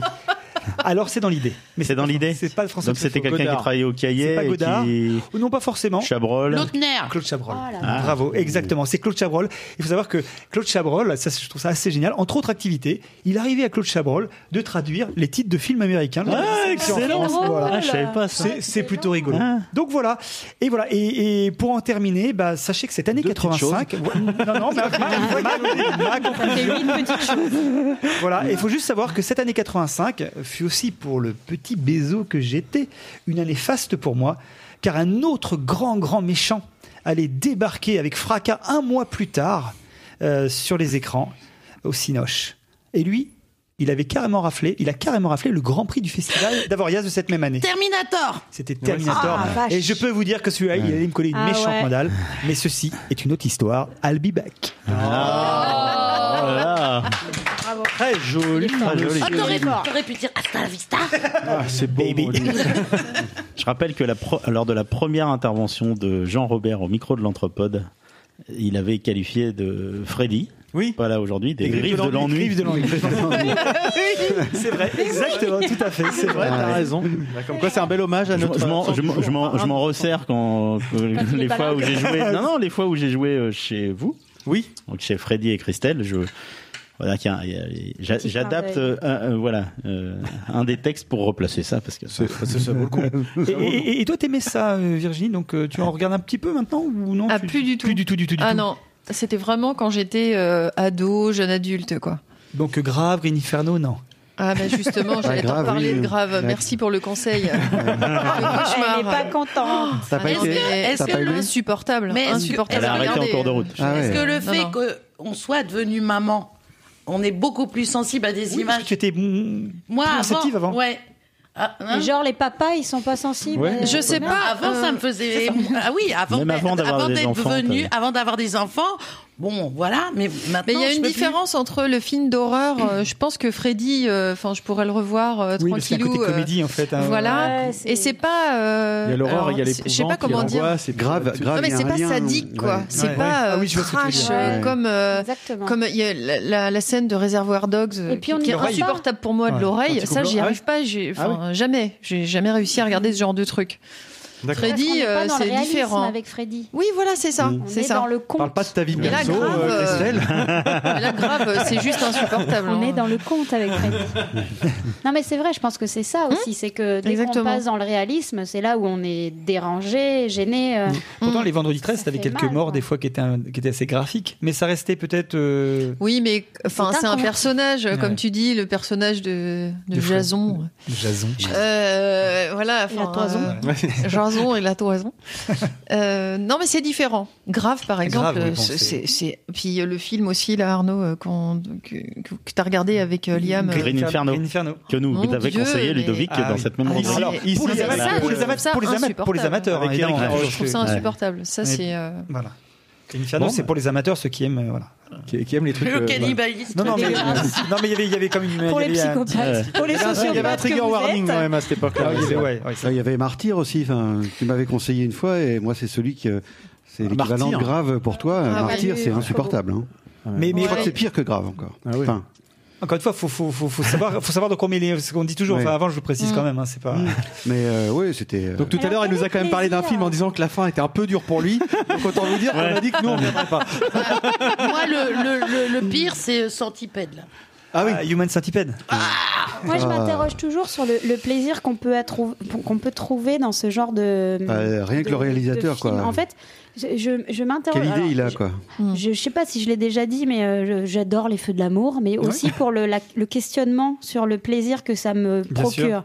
Et, et je- je- j'ai toujours cette, euh, cette, ce, recul sur moi-même en, me- en m'interrogeant. Pourquoi Alors que je sais objectivement que c'est de la daube et tout, mais quel, quel plaisir je peux avoir à regarder un film. Donc un film d'une violence comme ça.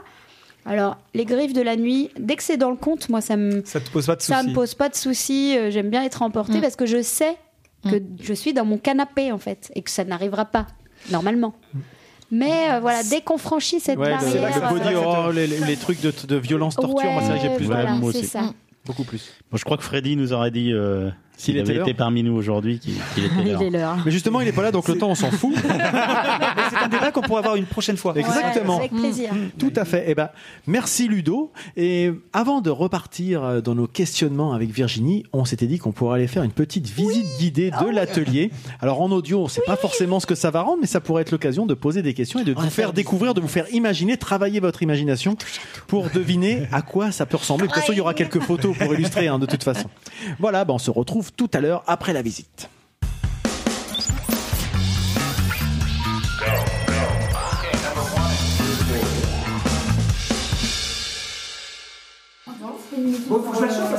Donc, direction de l'atelier qui s'appelle, on n'a pas dit le nom d'ailleurs, la boîte noire, on l'a pas dit tout à l'heure. Dans la boîte noire. Dans la boîte noire, effectivement. Je vous présente ma boîte noire.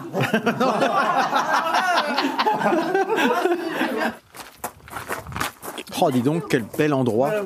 Alors, vas-y. Virginie, je sens que tu es à l'aise. Je sens que tu es super à l'aise. Alors là, tu, on, on fait quelques mètres hors de la maison, euh, ouais, vraiment quelques mètres, Voilà. puisque tu as Allez. la chance d'avoir un atelier à domicile. Oui, c'est ça. Je suis même- accolée à ma maison. C'est quand même bien. royal. Ouais, en fait, tu fous rien, quoi. Euh, non, je fais rien. Je fais de la connerie de poterie, hein, tu sais. euh. Alors, on va aller voir ça, ce, ce bel atelier qui s'appelle donc Dans la boîte noire. C'est le nom de la- de l'atelier et de ta structure. Exactement. Pourquoi Tu me diras? Alors, vas-y, moi, moi, je pose pas la question, mais les, les gens se demandent, les gens sont en droit d'attendre, c'est une réponse? Alors parce que, euh, principalement parce que mon atelier ressemble à une boîte noire. Mais quelle ingéniosité C'est pas malin ça idée. Eh ben, on va aller voir dedans si cette boîte noire euh, tient ses promesses. Euh, Elle aurait été rouge dans la boîte Si on rouge. était une boîte de Benko, on aurait dit dans la boîte à Benko. Oui. La boîte noire, ça fait quand même euh, avion, bien nettoyé. Ah bah, je sais, c'est très très beau ici, dis donc. C'était pas comme ça tout à l'heure. Ah, t'as fait ça exprès pour nous? Ah oui. moi, je suis arrivée, elle était en train de passer la Oh mince Non mais c'était le, le bazar total parce que là je travaille en plus de la terre rouge.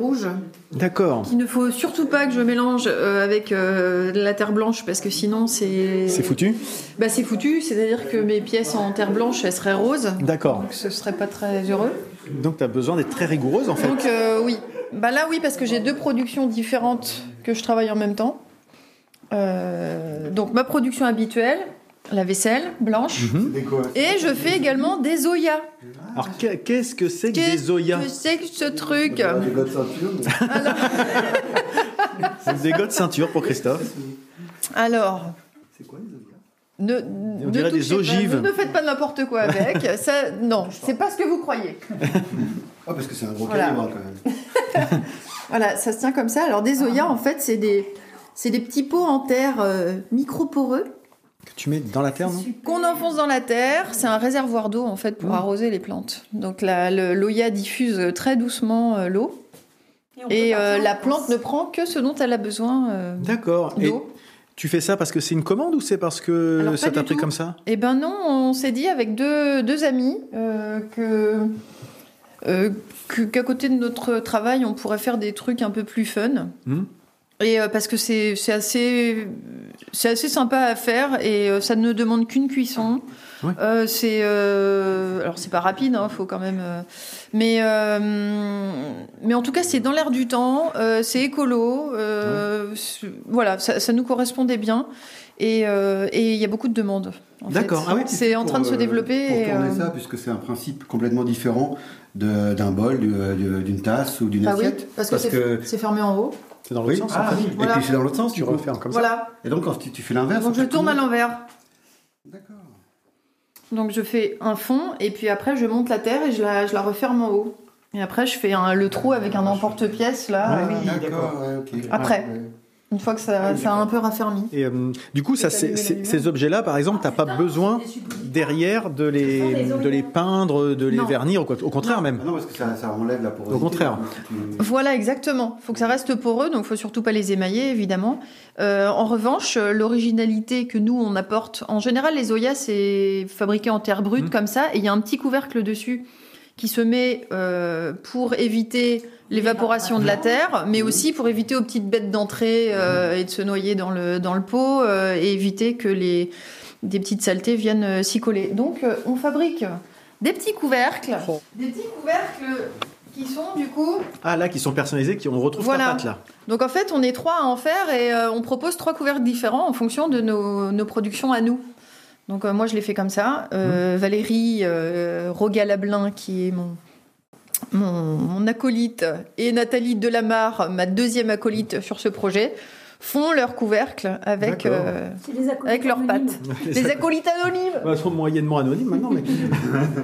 Par contre, autant tu, tu fais un peu d'effort euh, sur la, le côté standard là, autant là-bas, il n'y en a pas un qui se ressemble. hein. donc, euh, Non, me voilà. pas. Là, là Eh tu te ben- fais pas eh trop ben chier. Non, euh, non, non, c'est vrai parce que euh, tourner de la série à un moment donné, euh, bon voilà.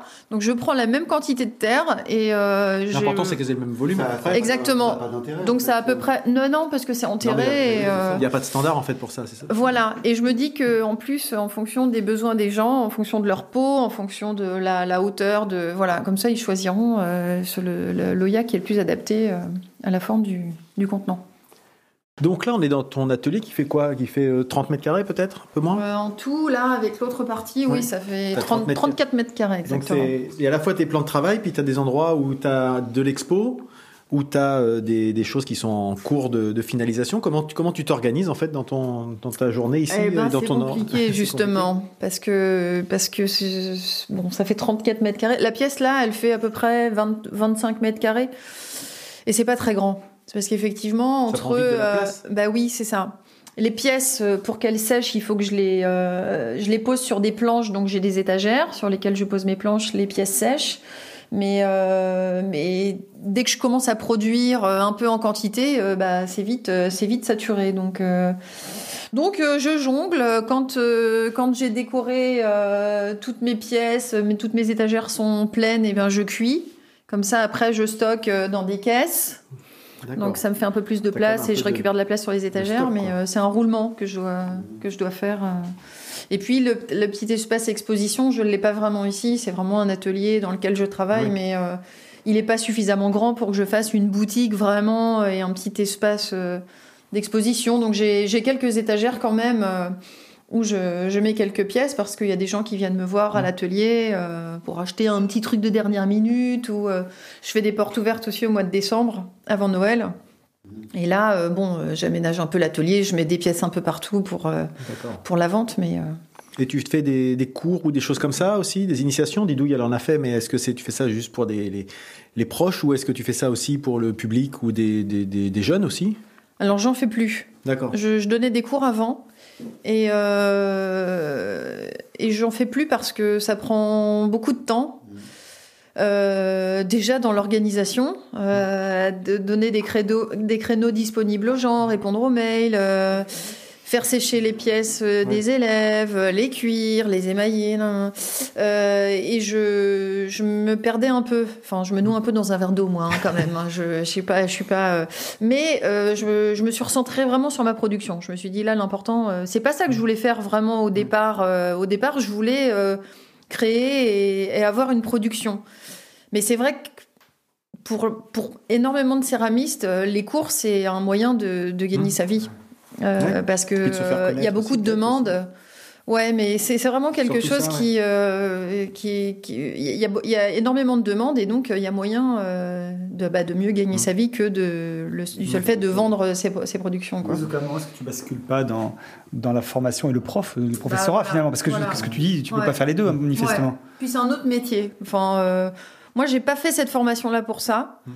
Maintenant, j'ai adoré hein, donner des cours de tournage. Moi, j'adore tourner, donc euh, transmettre ça, c'est super. Euh, les élèves sont sympas. euh, Enfin, euh, vraiment, euh, c'est vraiment une relation très très agréable. Mais à un moment donné, il faut être raisonnable. temps, ouais. Si on veut vraiment développer son sa petite entreprise et, et voilà, il faut euh, se consacrer à, Oui, surtout à ce qu'on a envie de vraiment de produire. Surtout, surtout qu'en plus, tu as, tu as une, as une patte en fait. Donc, euh, donc c'est aussi un univers où j'imagine hein, une, une, tu, tu as des, tu as une, des- comment on appelle ça, une, une Clientèle. couleur, une clé- non mais Ah tu non. sais même un univers Une artistique, personnalité, enfin voilà une personnalité, pardon, c'est le terme que je cherchais. Donc, faut le temps, j'imagine, de, le- de, la, de le creuser. De, si tu as envie vraiment d'aller là-dedans, faut, Oui. faut prendre ce temps de tester, d'expérimenter, j'imagine. Voilà, voilà, exactement. Et ça prend beaucoup de temps, beaucoup plus de temps que ce que j'aurais pensé Ouais. en fait, parce que ça évolue toujours encore aujourd'hui. Euh, là, j'ai l'impression d'arriver euh, un peu à, à ce que je veux, mais pas encore complètement. Donc, euh, donc c'est très très long. J'ai une petite question, enfin c'est un peu technique. Tu parlais tout à l'heure de tournage et modelage. Et là, je vois des pièces en fait qui sont carrées, qui Enfin, sont carrées et qui n'ont pas l'air d'être tournées a priori. Non, elles ne sont pas. Et donc euh, c'est une autre technique. On est proche du modelage là ou pas? Oui. Alors Voilà. ça, c'est de l'estampage. Ça s'appelle de l'estampage, c'est-à-dire qu'on fait prendre à la terre la forme d'un moule, par exemple. Ouais. Donc j'ai un plat carré dans lequel je viens étaler la terre à l'intérieur et je le laisse euh, sécher dans le plat pour qu'il prenne la, la forme. D'accord. Et là, par exemple, c'est un système de découpe. Je découpe une, euh, une, un rectangle dans un dans de la terre que j'ai aplatie au préalable. Mhm. Je redécoupe à nouveau un bord. Donc ça, effectivement, c'est du ça, c'est du bricolage. hein. Ah ouais.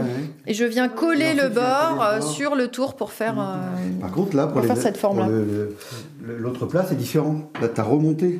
On a l'impression que tu as remonté les bords. Lequel, Ça, c'est de l'estampage, ça, justement. Ça, c'est de l'estampage. Ça, d'accord. Par exemple, là, t'as Ah oui, je comprends. des plats comme ça. Bon, là, je l'ai fait sur, euh, sur l'extérieur. Je viens étaler la, voilà. Ah, ok. Je viens, euh, je viens étaler la, la terre sur le moule en bois.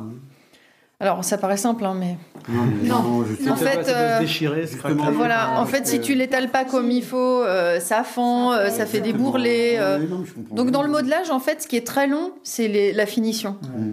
Parce que tu as toujours des bouts de terre La qui viennent se coller, machin, un bord ça un peu plus épais. donc, en fait, c'est il y a, il y a un- il y a beaucoup Une de question- travail de finition. Juste, juste par rapport à ce que tu disais tout à l'heure, euh, pour rebondir sur ce que tu disais euh, un peu plus tôt dans l'émission, tu, où tu dis je veux, je veux m'orienter sur des objets pratiques ou de la vaisselle ou par rapport à d'autres choses. Ouais. Et ça, c'est arrivé à quel moment? Tu savais déjà que c'était plutôt ce vers que tu voulais t'orienter dès le début de la formation, ou en fait ça a évolué parce qu'on parle d'évolution avec euh, avec la pratique, la production, en te disant bah tiens je vais faire d'autres pièces, d'autres choses, ou voir je vais vraiment me spécialiser dans plutôt des, des, des objets de vaisselle ou, Ou de... peut-être en t'inspirant aussi euh, des marchés, de voir Ouais. des gens, de dire tiens j'aimerais bien faire ça Et aussi. à, à quel moment ça évolue ouais. Ouais, Comment c'est arrivé euh, le- ce choix? Euh, bah, dès le début. En fait, euh, dès le début, je me suis dit, j'ai envie de faire de la vaisselle.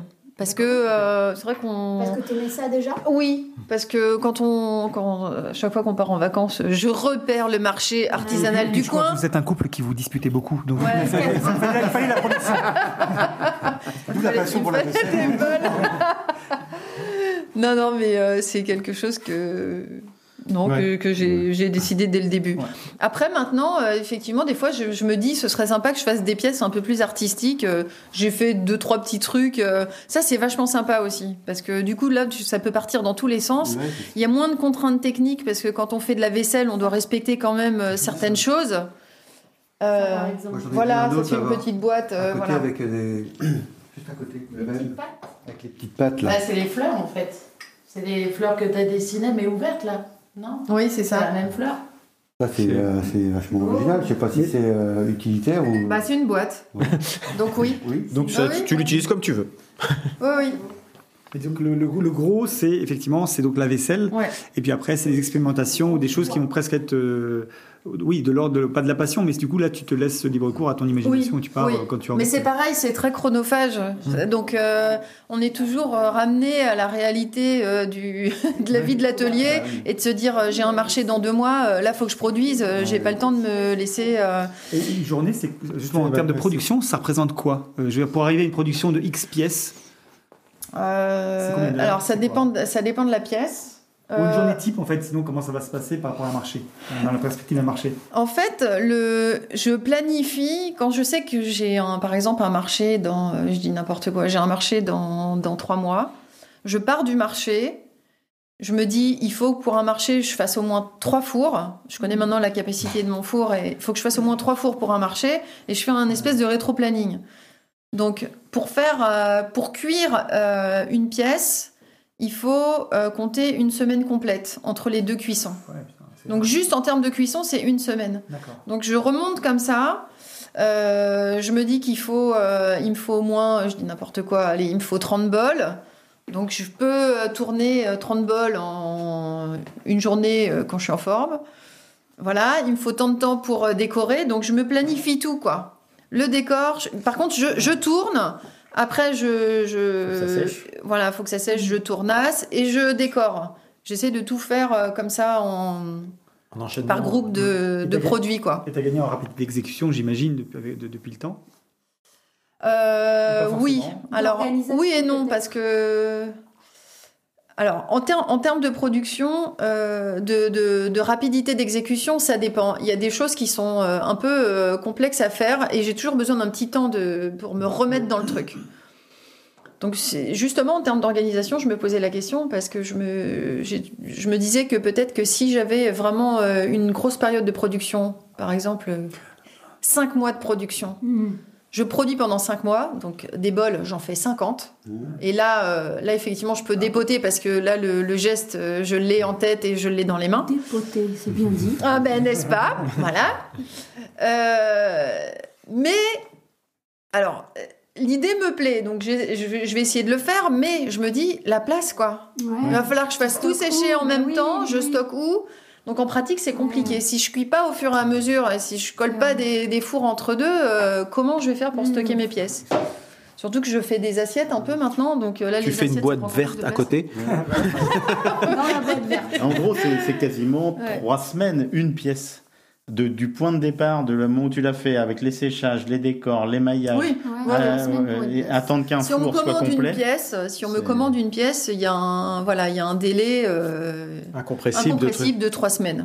Ce qui explique aussi, tout à l'heure on parlait du, du prix. Exactement. Ça explique aussi le pourquoi du comment. C'est pas juste tu fais ton machin, tu le peins et puis tu le voilà. Il y, a- y tout ce travail. euh. Il y a ça, il y a le temps de création, il y a les pièces Mmh. qu'on perd parce que euh, parce qu'elles fendent, parce que euh, voilà, euh, elles ont pas euh, bon. Tu euh, peux avoir une fournée qui part en sucette euh, complète ou pas? Ça, c'est chez le boulanger. Alors ça, c'est quand euh, c'est quand il y a un problème au niveau du four. Moi, ça m'est jamais arrivé. Mais euh, par exemple, s'il y a un, le, on a mal monté, euh, enfin, je sais pas. Parfois, c'est arrivé que euh, les, plaques se sont écroulées euh, dans le four. Bon, bah là, euh, tout est tout est Ouais, pété. c'est euh, casse-tête quand tu montes un four, c'est un Tetris. hein. Ah oui, oui, c'est plein de petits trucs, le plus possible de-. Bah, on essaye d'optimiser parce que vu ce que consomme le four, on Eh va oui. pas faire partir un four à moitié pièce. plein. euh, ah oui, non, là c'est pas possible. Donc, par rapport à tes temps de cuisson, parce que tu- j'ai- je- la céramique, c'est aussi des temps de cuisson pour, pour les, ma- les mailles, etc. Il y a tout un tas Oui, de choses. J'y connais oui. pas grand chose, mais Oui, oui. c'est ce que j'ai pu comprendre. Et aujourd'hui, tu maîtrises ça suffisamment bien pour te dire, là, j'ai pas de, j'ai peu de déchets Oui, ou euh, tu as encore des surprises parfois? Non. Non. Non, non. Non, non, en termes de cuisson et de. Euh, temps de cuisson et non non ce qu'il faut en fait euh, l'important euh, c'est de bien laisser sécher ses pièces. Le, ri- le risque qu'on qu'on prend quand on quand on, on perd une pièce c'est oui il y a encore de l'eau dans la pièce du coup on met dans le four et bim Ça euh, éclate. ça pète parce que elles ont pas assez séché et on a voulu faire trop vite. Donc euh, Et la qualité de la terre, est-ce qu'elle est constante ou alors tu as des qualités de terre qui, qui sont plus ou moins bonnes Bah, euh, c'est ça la difficulté au départ, c'est de trouver la trouver, terre ouais. qu'on veut travailler, parce qu'il en existe. Il y a, c'est de la pâte céramique en fait, parce que c'est un, c'est une combinaison de, de plusieurs. euh, la terre, elle est composée de plusieurs, euh, plusieurs éléments, et en fonction de la composition de la terre. La température de cuisson va changer. euh, là, c'est pas, euh, on utilise de la terre pour plutôt pour faire du modelage euh, et une autre euh, sorte pour faire de la vaisselle. Il en existe plein de Parce sortes. que là, tu as des blancs, là-bas, Donc- c'est des- c'est de la terre rouge. Voilà, euh, c'est de la faïence rouge. Et donc là, donc il y a, là, y a des qualités de terre différentes. Euh, maintenant, euh, là, moi, j'utilise la même. J'ai j'ai trouvé celle qui me convenait. J'utilise la même. Alors, ça peut varier parce que les, les fournisseurs qui fabriquent euh, les pâtes céramiques, euh, bah, ils se fournissent dans des carrières. euh, les veines peuvent être différentes, donc il peut y avoir une variation euh, dans la composition de la terre qui est pas toujours exactement euh, pareil. Donc, une même terre peut finir par par donner, euh, un- par avoir un aspect un peu différent ou euh, être moins joli après cuisson parce qu'il y a une petite variation et puis on le sait pas. Et puis on se rend compte que bah voilà, faut peut-être, faut peut-être.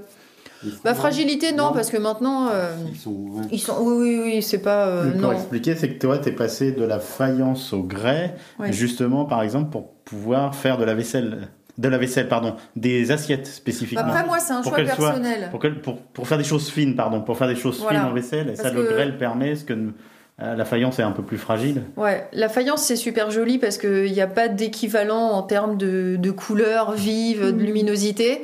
Donc j'adore la faïence, mais pour qu'elle soit solide, la faïence, faut faut faut qu'elle faut la tourner assez de manière assez épaisse. Faut que ce soit euh, voilà. Mm.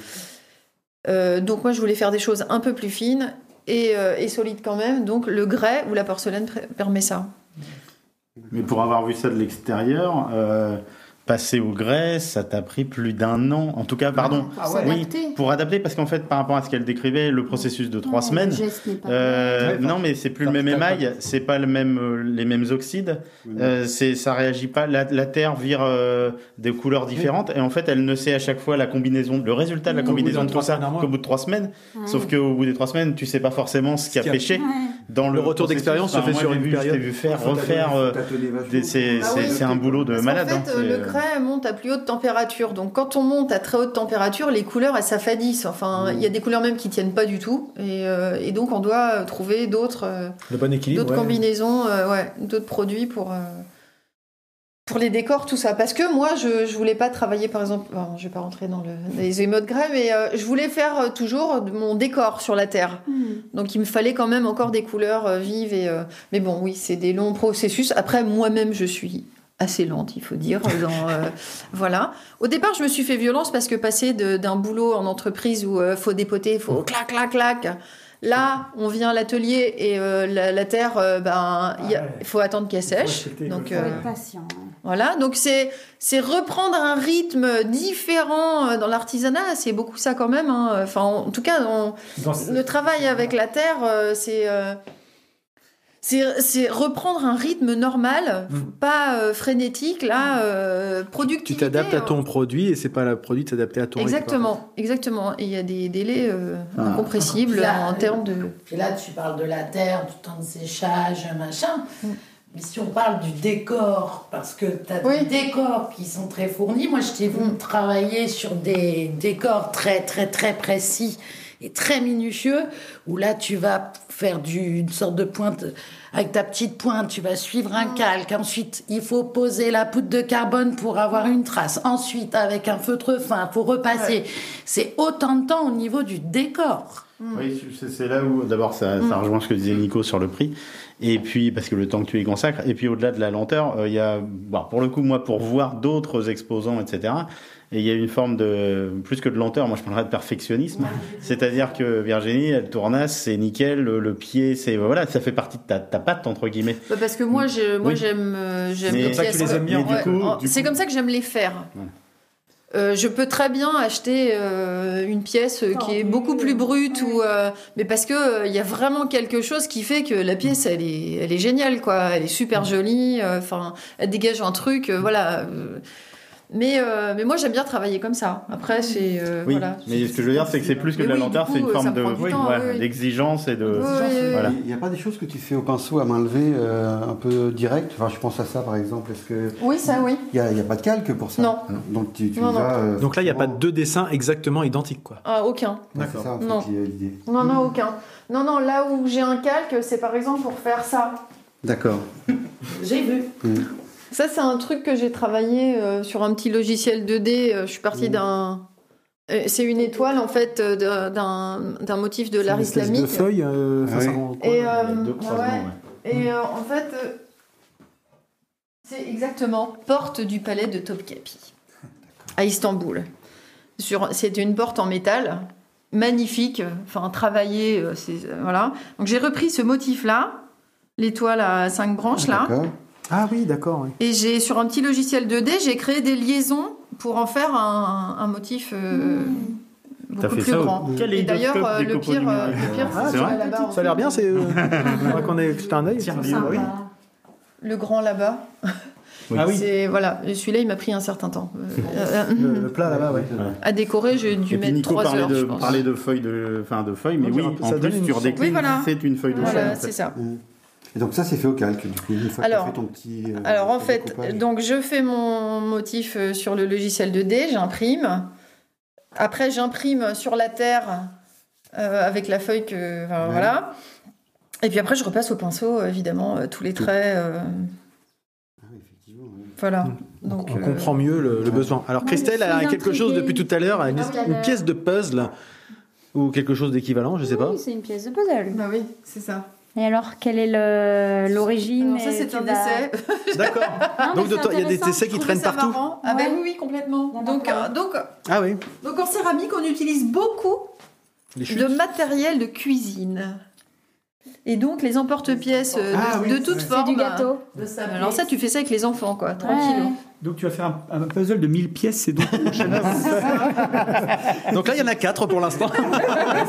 Et il n'y a pas de dessin, donc tu Ouais, les mets comme tu veux en fait.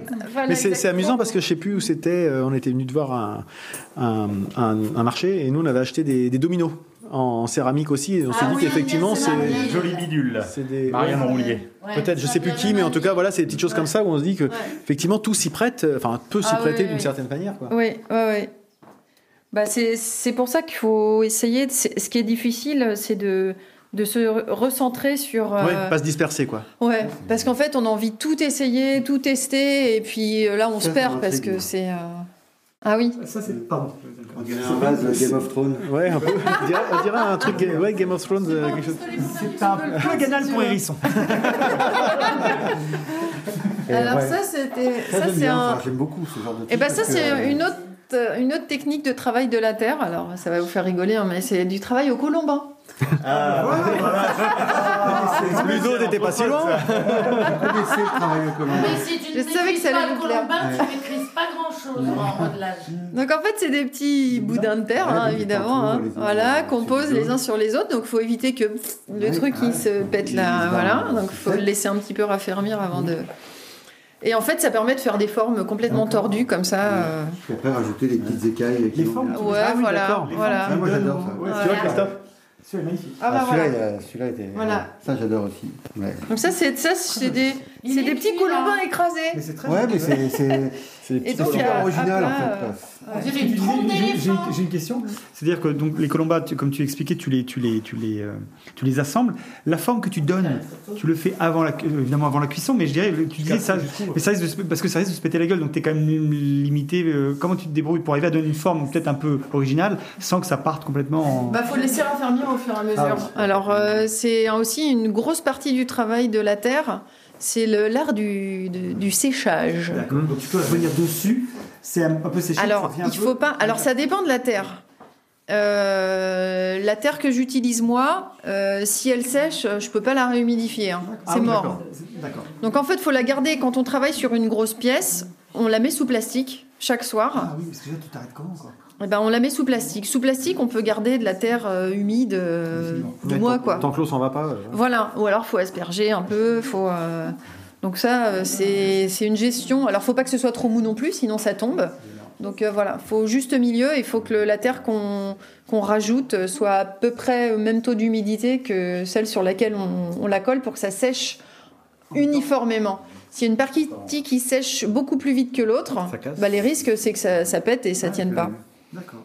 Donc, euh, donc les gens qui font des bustes, euh, des sculptures, des choses comme ça, bah, tout est sous plastique. Et euh, ils y vont comme ça au fur et à mesure. Super, bah, on a fait un bon petit tour de, cette, de cet atelier, de cette boîte noire. Euh, on va retourner à notre, à notre table habituelle, mais en tout cas, ça nous permet de justement voir de quoi on parle, même si nous, on connaissait peut-être déjà un petit peu, mais en tout cas, on est rentré un peu dans, dans le détail. Euh, c'est un, très bel atelier. Il y aura quelques photos euh, sur, le, sur le billet, comme ça vous pourrez vous rendre compte de ce qu'on a pu voir ici, et puis bah, vous verrez un peu la, la patte Virginie de Ruel, puisqu'on reconnaît quand même bien son, son style. Eh ben, on se retrouve euh, autour de la table.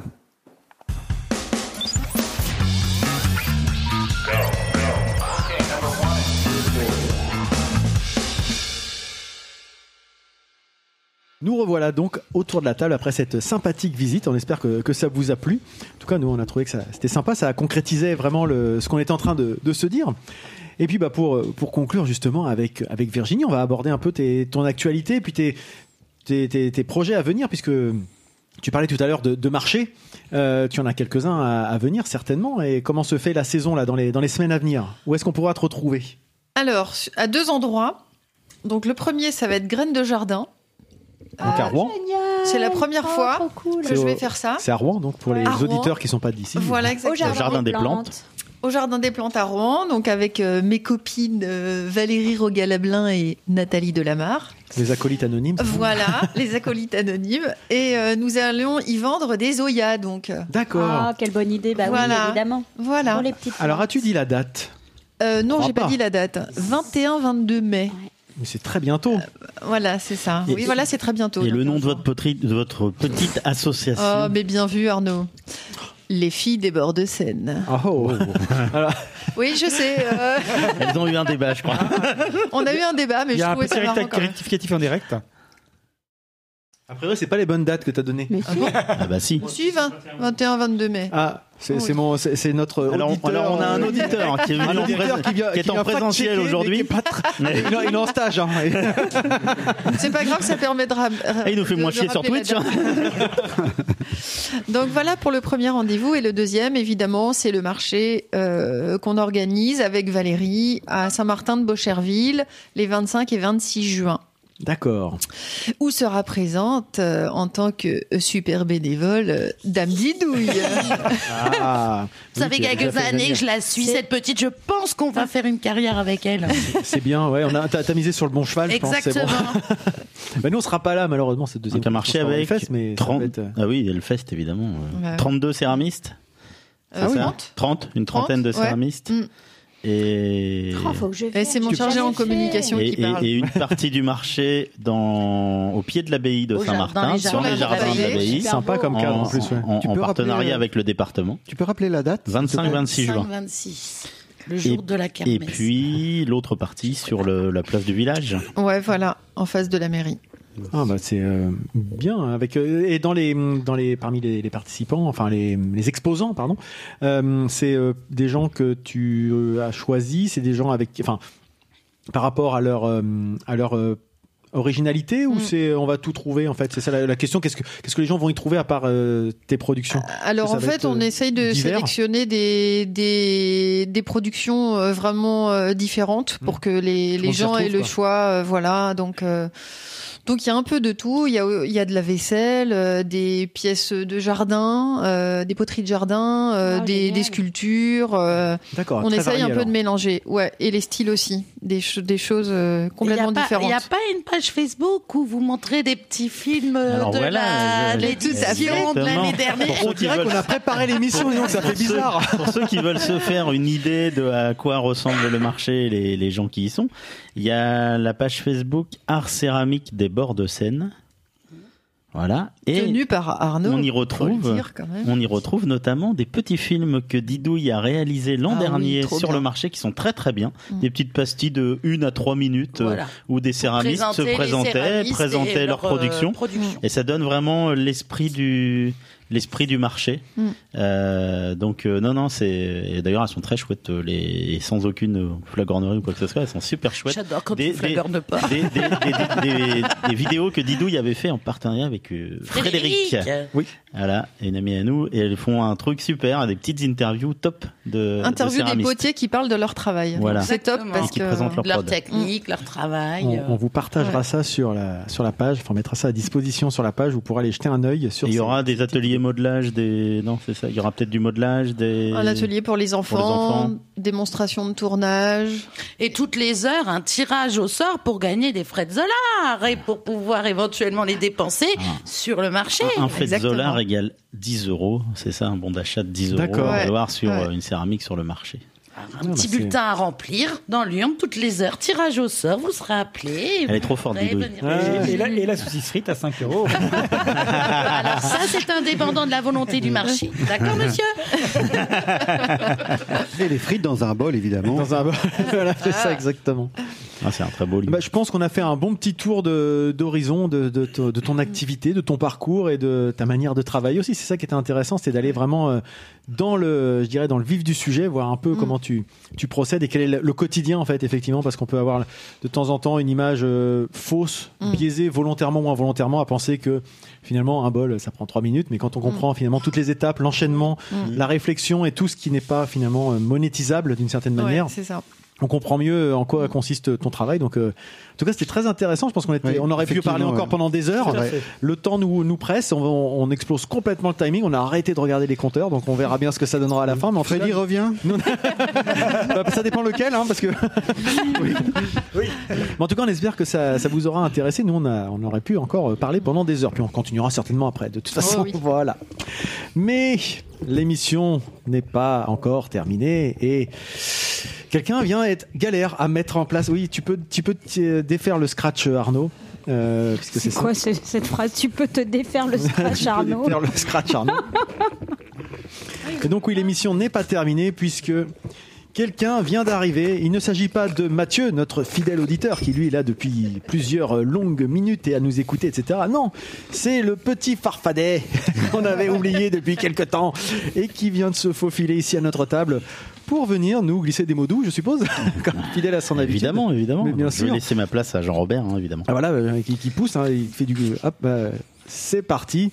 Et là, euh, Virginie, euh, je pense que tu sais à quoi t'attendre, plus ou Je moins. retiens mon souffle, j'ai un Euh, peu peur. Respire un peu quand même, hein, parce que ça serait, Au serait pire, tu dommage. divorces. Mais de toute façon, Virginie est Comme auditrice de ça, on l'entreprise. t'appellera hein, Virginie de Ruelle et puis Borges. de toute façon, euh, Ah, elle s'appelle toujours Dorvel, je le rappelle, toute hein, façon, à euh, Marius notamment. Virginie, de toute façon, euh, est la première euh, lectrice et auditrice de- des rubriques avant nous tous, hein, je crois. Bah, Donc, sauf euh, cette fois-ci, je sauf cette fois-ci. Donc là, la C'est la surprise. première fois que je ne fais pas relire mon papier. on va vraiment Ah, mesurer la qualité du truc. On va- Et là, ça on va se rendre compte que toute la qualité de l'écrit, C'est c'était. Virginie. Jamais- Il n'y a jamais une modification. Je suis juste rassuré alors que là je ne suis pas. mais, mais attention, avant tout ça, le jingle. Mais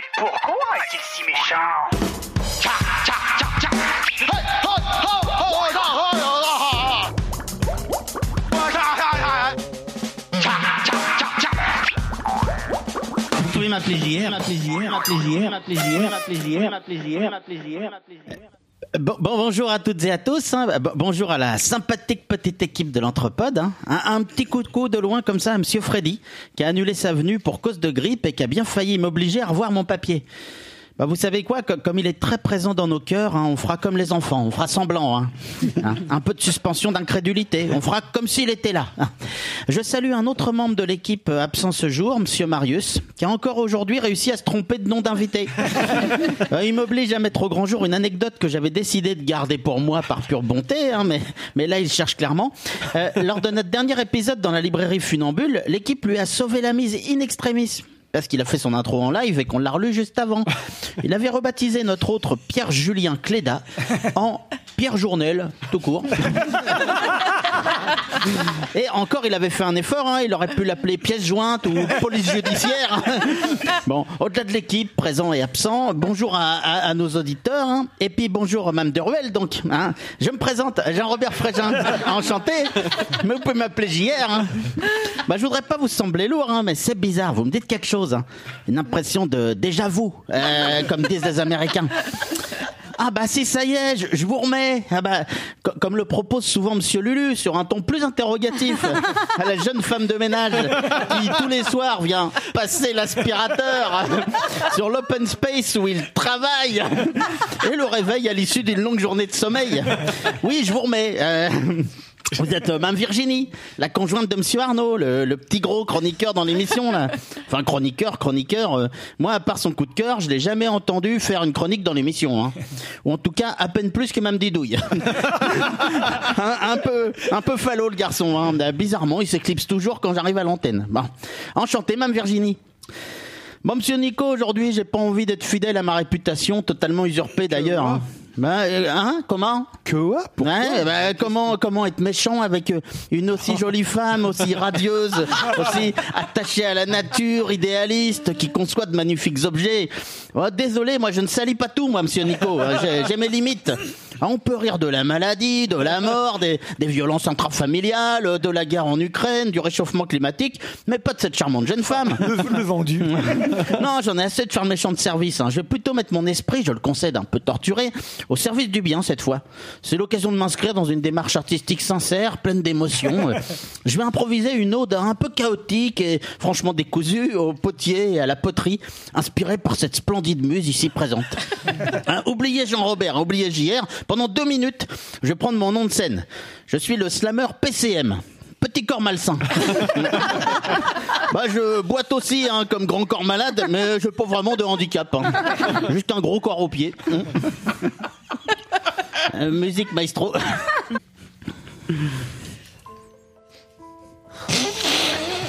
Putain. Un, deux. Un, deux.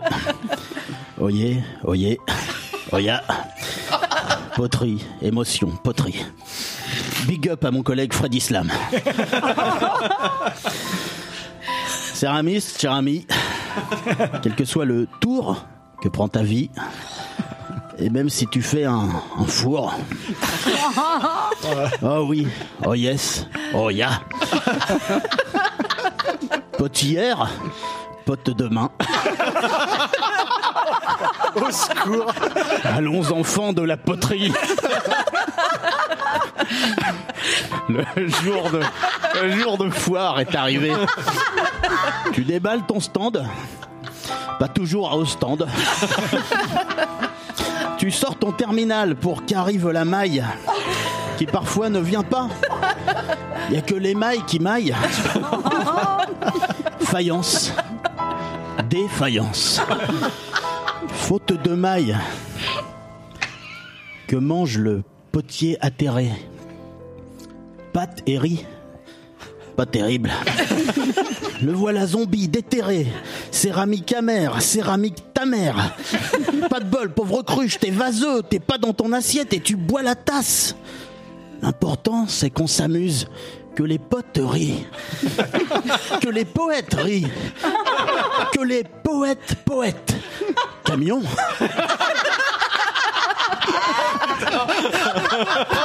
Il a Poterie, tripote, poterie, tripote. Y a plus de musique comme c'est Nico, c'est pas ce bordel. C'est parce que tu parles trop fort, ça, il y a toujours. Merci, monsieur Nico. Poterie, tripote, poterie, tripote. Oh, toi, jolie potière, j'aime ta poterine. tu me fais tourner la terre.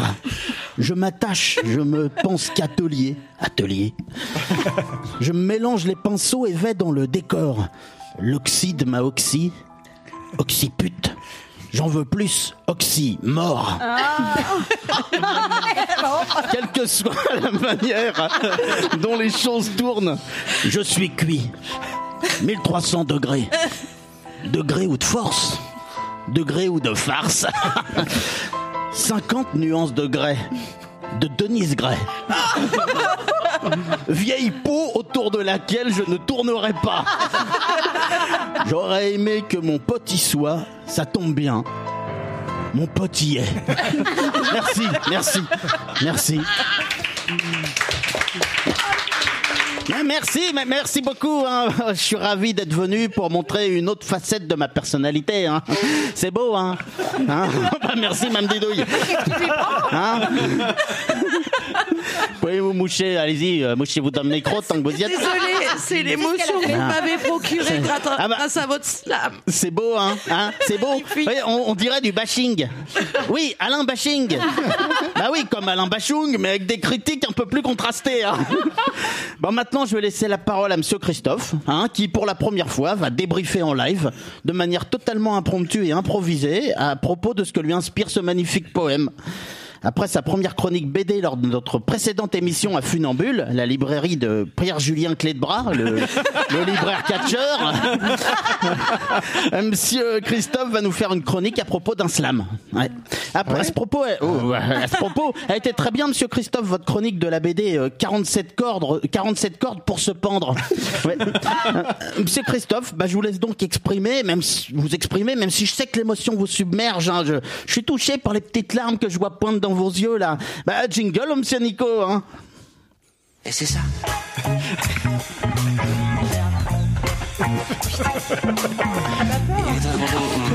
Un, que que sea interesante.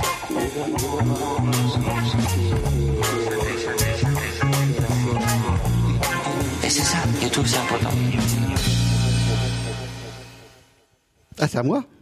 Et c'est- Et c'est Ah, ça On vous écoute, hein, Monsieur Christophe, là, le débrief du slam là. Non Le débrief du slam. Euh, T'as t'as oublié euh, dans le, le- le nom euh, de Monsieur Funambule. Euh, tu en avais parlé, mais tu n'avais pas osé le faire là. C'est dommage. Pierre-Julien Clébard.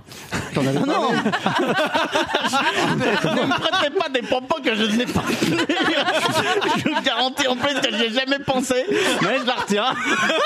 je, suis dé- je suis désolé, je ne l'ai pas inventé.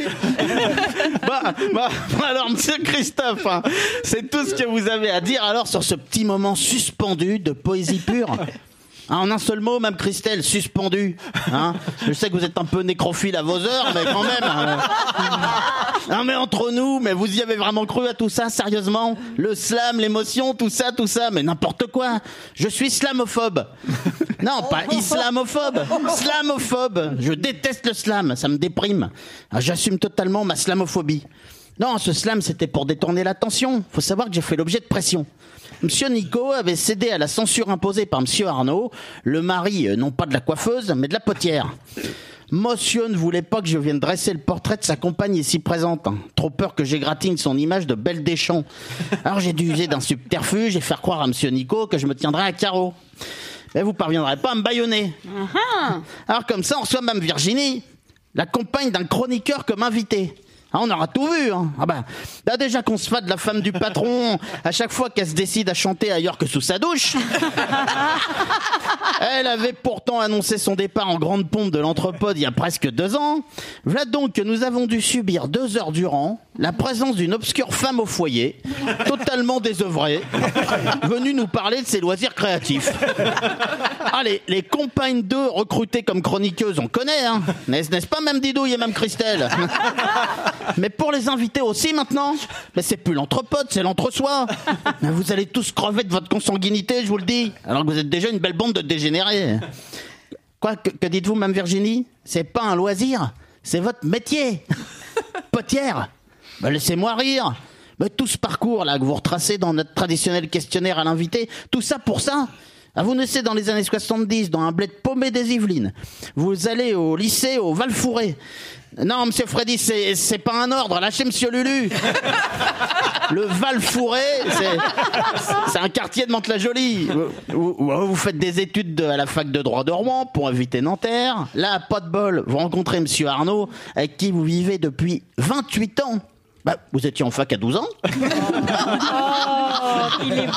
Et il vous séduit par son humour. Ah, en même temps, on se doutait que c'était pas grâce à son physique. Hein Mais son humour, franchement, Mme Virginie, c'est pas sérieux, voire inquiétant. Ah, notamment, euh, nous apprenez-vous dans le questionnaire, c'est avec une blague à propos, à propos de Bouchon à Evian, hein, qui recyclera 25 ans plus tard dans son spectacle Marketing du rire en salle et chez l'habitant. Vous dites que vous jouiez à l'époque avec lui au squash. Il faisait quoi? Il faisait la balle?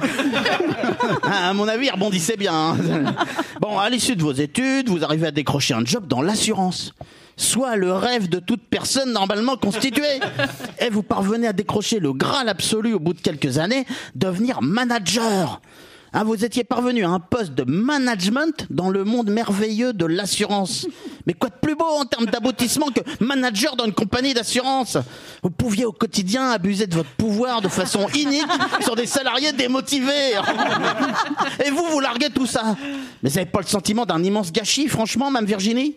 Mais aujourd'hui, vous pourriez être, je sais pas moi, adjointe d'un responsable de plateforme de gestion chez un banque assureur. Vous auriez une carte up que vous pourriez utiliser pour déjeuner le midi avec vos N-1 dans une brasserie de galerie marchande d'un carrefour de l'agglomération rouennaise. Mais à quoi ça sert de se décarcasser, de sortir de votre condition de banlieusarde parisienne pour tout bazarder comme ça à la fin? La crise de la quarantaine, ce que ça vous fait pas faire quand même. Hein. Voilà, bah aujourd'hui, plus d'open space, hein, plus de gestion proactive du dossier. Plus de challenge consistant à motiver vos collaborateurs pour placer un maximum de réparateurs agréés auprès des assurés suite à leur accident plus de partage d'expériences très riches à propos de l'outil de gestion des temps avec les autres managers, plus de pauses viennoiseries du vendredi matin, euh, riches d'échanges autour de, de, de la pluie et du beau temps. euh. C'était quand même autre chose que la solitude de votre atelier ou la rudesse de vos marchés de potiers. Me dites pas que ça vous manque pas. Non, au lieu de ça, vous laissez libre cours à votre créativité, toute seule dans votre atelier, en écoutant des podcasts et des livres audio. Plus de points d'équipe. Pauvre de vous. Laissez-moi rire. Je parie que vous n'avez même pas d'audit ou de contrôle interne qui vient vérifier le diamètre exact de l'encolure de vos poteries. C'est vraiment pas professionnel. hein. Vous voulez que je vous dise ce que je, ce que, ce que, que je pense Vous êtes une loser. Vous êtes de la race des monsieur Nico, là. Avec son, avec son journal de bord d'un changement de vie, hein, dont vous aviez d'ailleurs été l'invité. Ah bah ça, entre tir au flanc, hein, entre marginaux, euh, on s'apprécie, on se coopte. hein. quand même, monsieur Lulu, avec ces feuilles là. Ah, Ah, vous êtes doué pour, euh, pour tout gâcher. Hein. Ah, j'ai croisé vos gosses, hein. Ils sont pas jojo, hein. Ah, j'en ai connu des plus beaux, disons, hein. Enfin, alors je sais pas si c'est au tournage, à la cuisson ou à l'émaillage. que ça a merdé, mais ils sont ratés, hein. Ils ont pas l'œil vif, en tout cas. Ah, je- Moi, je me souviens du désarroi de monsieur Arnaud quand vous avez tout plaqué pour préparer deux ans durant deux CAP de tournage et décor. Bah, D'ailleurs, ça me revient. bah, ah, bah, J'avais déclenché l'enregistreur sur mon portable en me disant que ça pourrait servir un jour. Attendez deux secondes. hein. Tiens, c'est là. Oh putain, je suis écœuré, JR. bah pourquoi? Bah, elle se lance dans des CAP en céramique. Tu te rends compte, Jean-Robert? Un CAP comme ça, sur un coup de tête, la folle. Elle démissionne. Bah, c'est vrai qu'elle aurait au moins pu attendre qu'il la limoge. oh, oh, porcelaine Limoges. Oh, JR, t'es trop fort. Ah, arrêtez, Arnaud, vous me flattez. Hein. Non, c'est sincère, JR. T'as toujours un sens incroyable du timing et de la répartie de bonne aloi. Mais... Puis t'as raison, JR. L'humour et la politesse du désespoir. Et dire qu'elle a une maîtrise de droit, mais je sais pas moi si elle s'emmerde dans l'assurance, elle pourrait, euh, je sais pas, aller à l'APEC. Hein, il lui proposerait un poste de cadre chez Ferrero par exemple. C'est bien chez Ferrero. T'as un intéressement en Nutella et une participation en Ferrero Rocher. Et ils abondent même en tant qu'employeur à hauteur de trois boîtes de Raffaello. Et si tu veux, tu mets tout ça de côté pour ta retraite. Mais, mais elle veut plus d'un vrai boulot. Elle veut s'épanouir. Alors qu'elle avait des chèques déjeuner. Des chèques déjeuner. Tu te rends compte, Jean-Robert? Cadre au forfait. Oui, euh, quitte à rien à foutre en étant bien payé, il y avait l'éducation nationale. oh merde, un CAP, un CAP. Mais quitte à devoir me taper une nana qui fait un CAP, Jean-Robert, crois-moi, puisqu'on parle de s'épanouir, j'aurais préféré qu'elle ait 16 ans, pas 42. un sacré document. hein. Vous voulez garder l'enregistrement, même Virginie? Bon, mais le calvaire s'est pas arrêté là pour Monsieur Arnaud. hein. Comme vous le traînez de force sur vos marchés, c'est lui qui se fade vos nouveaux collègues potiers. Ces gens lui font peur. Des, des hippies qui font des soirées tous ensemble après le marché, qui rigolent, qui picolent, qui dorment dans leur camion. Ouais. Des gens qui se contentent de. Ouais. Eh, vous me l'ôtez de la bouche des, des gens qui se contentent de peu. Des cheveux gras, des ongles sales, le regard flétri par l'alcool. Finalement, tout pareil comme Monsieur Marius, notre gitan préféré. Il manquait quelques éléments du portrait, quoi. mais- Bon, pendant la visite de l'atelier, là, euh, j'ai regardé, bah, c'est pas mal ce que vous faites. Hein. Par contre, c'est cher. Euh, moi, j'ai vu des tasses comme les vôtres chez Ikea. Euh, désolé, mais c'est meilleur marché. hein. En plus, chez Ikea, c'est toutes exactement les mêmes, pas comme les vôtres. En regardant bien, bah, j'ai vu des différences. Moi, on, me- on me la fait pas à moi. hein. Mais je vous cache pas que j'ai quand même été un peu déçu. Hmm. Vos pièces sont moins jolies en vrai qu'en photo. qui c'est qui fait vos photos Ah, c'est Monsieur Arnaud ah, Je savais pas. eh ben, il magnifie votre production. hein. En vrai, c'est un peu plus fade. hein, Ça m'a pas enthousiasmé. Et puis j'en ai jeté une par terre. Eh ben, figurez-vous qu'elle a cassé. Tiens, j'ai vu sur la fenêtre de votre atelier que vous êtes artisan d'art. Comme Monsieur Freddy. Ah oui, Monsieur Freddy, il s'est auto-attribué le label artisan d'art. D'art, euh, D-A-R-D. ah, lui aussi pratique le tournage. Il tourne des petits films pédozoophiles où il abuse de jeunes animaux. Euh, je sais plus si on dit zoopédophile ou pédozoophile. Bon, bah, bref, en, en tout cas, lui, c'est pas son métier, mais c'est sa passion. Et, comme il aime les jeux de mots par-dessus tout, il adore aller chez son fournisseur, son dealer devrais-je dire, Raymond, éleveur. Rien ne lui fait plus plaisir que d'arriver chez Raymond et avec un grand sourire de passer commande. Raymond, de veau Ah, Raymond de veau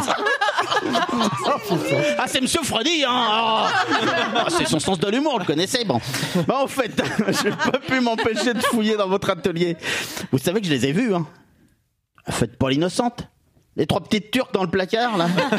Quand elles ont fini l'école, elles viennent tourner, tournasser, décorer. C'est que ça travaille, ces bestiaux. Et puis, c'est pratique leurs petits doigts pour les jolies finitions, là, les petites turques. Et les Zoya, là, pour graines de jardin. J'ai vu le bon de commande Amazon, hein. Ils sont fabriqués en Chine par des ouvrières mineures confinées dans leur usine à Shanghai. Ils sont à l'heure qu'il est sur un porte-container au large de Gibraltar, hein, en vue de graines de jardin. Les, les filles du bord de Seine, tu parles Les fillettes du bord du Yangtze-Kiang Ah, votre angoisse, nous confiez-vous dans le questionnaire, euh, en- en- en- c'est- c'est c'est d'être noyé sous une vague géante. Ah, ouais. Ici, c'est le tsunami de conneries qui vous guettait. Dans la boîte noire, épisode 69, avec une potière MILF. Ouais. Autant dire que les chroniqueurs se sont frottés les mains. hein. Ah bah moi j'avais une grille de loco, une grille de loto pour faire des pronostics hein, que j'ai complété au fil de l'émission.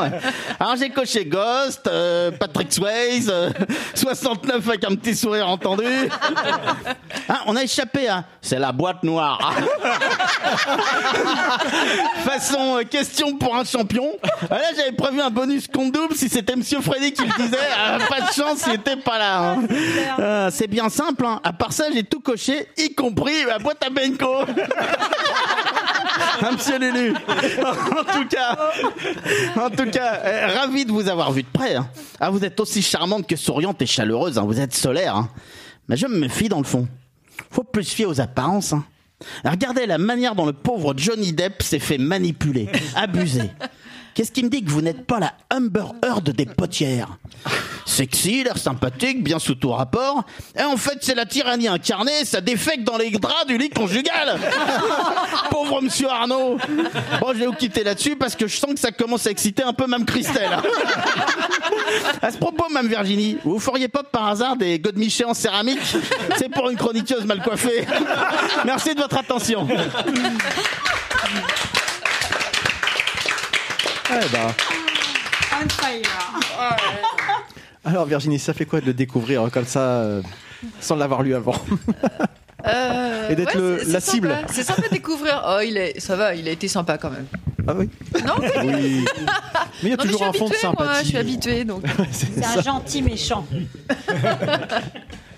Eh ben, ça faisait plaisir de retrouver JR qui avait laissé sa place la, la dernière fois, mais Ah, il nous avait manqué. voilà, il nous avait manqué. Pas eu le temps. Pas de beaucoup, mais il nous avait manqué. Eh ben, on arrive tranquillement à la fin de notre émission.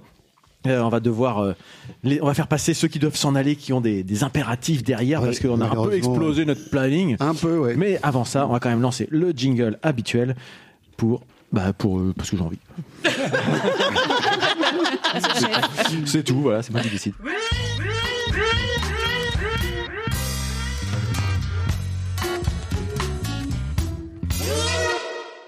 Et donc, on va commencer avec Christophe qui a une musique à nous passer, si je dis pas de bêtises. Oui, c- oui, c'est un album de musique de Peter Doherty et Frédéric Lowe qui s'intitule La vie fantastique de la poésie et du crime. Je le dis en français parce que je suis trop nul en anglais.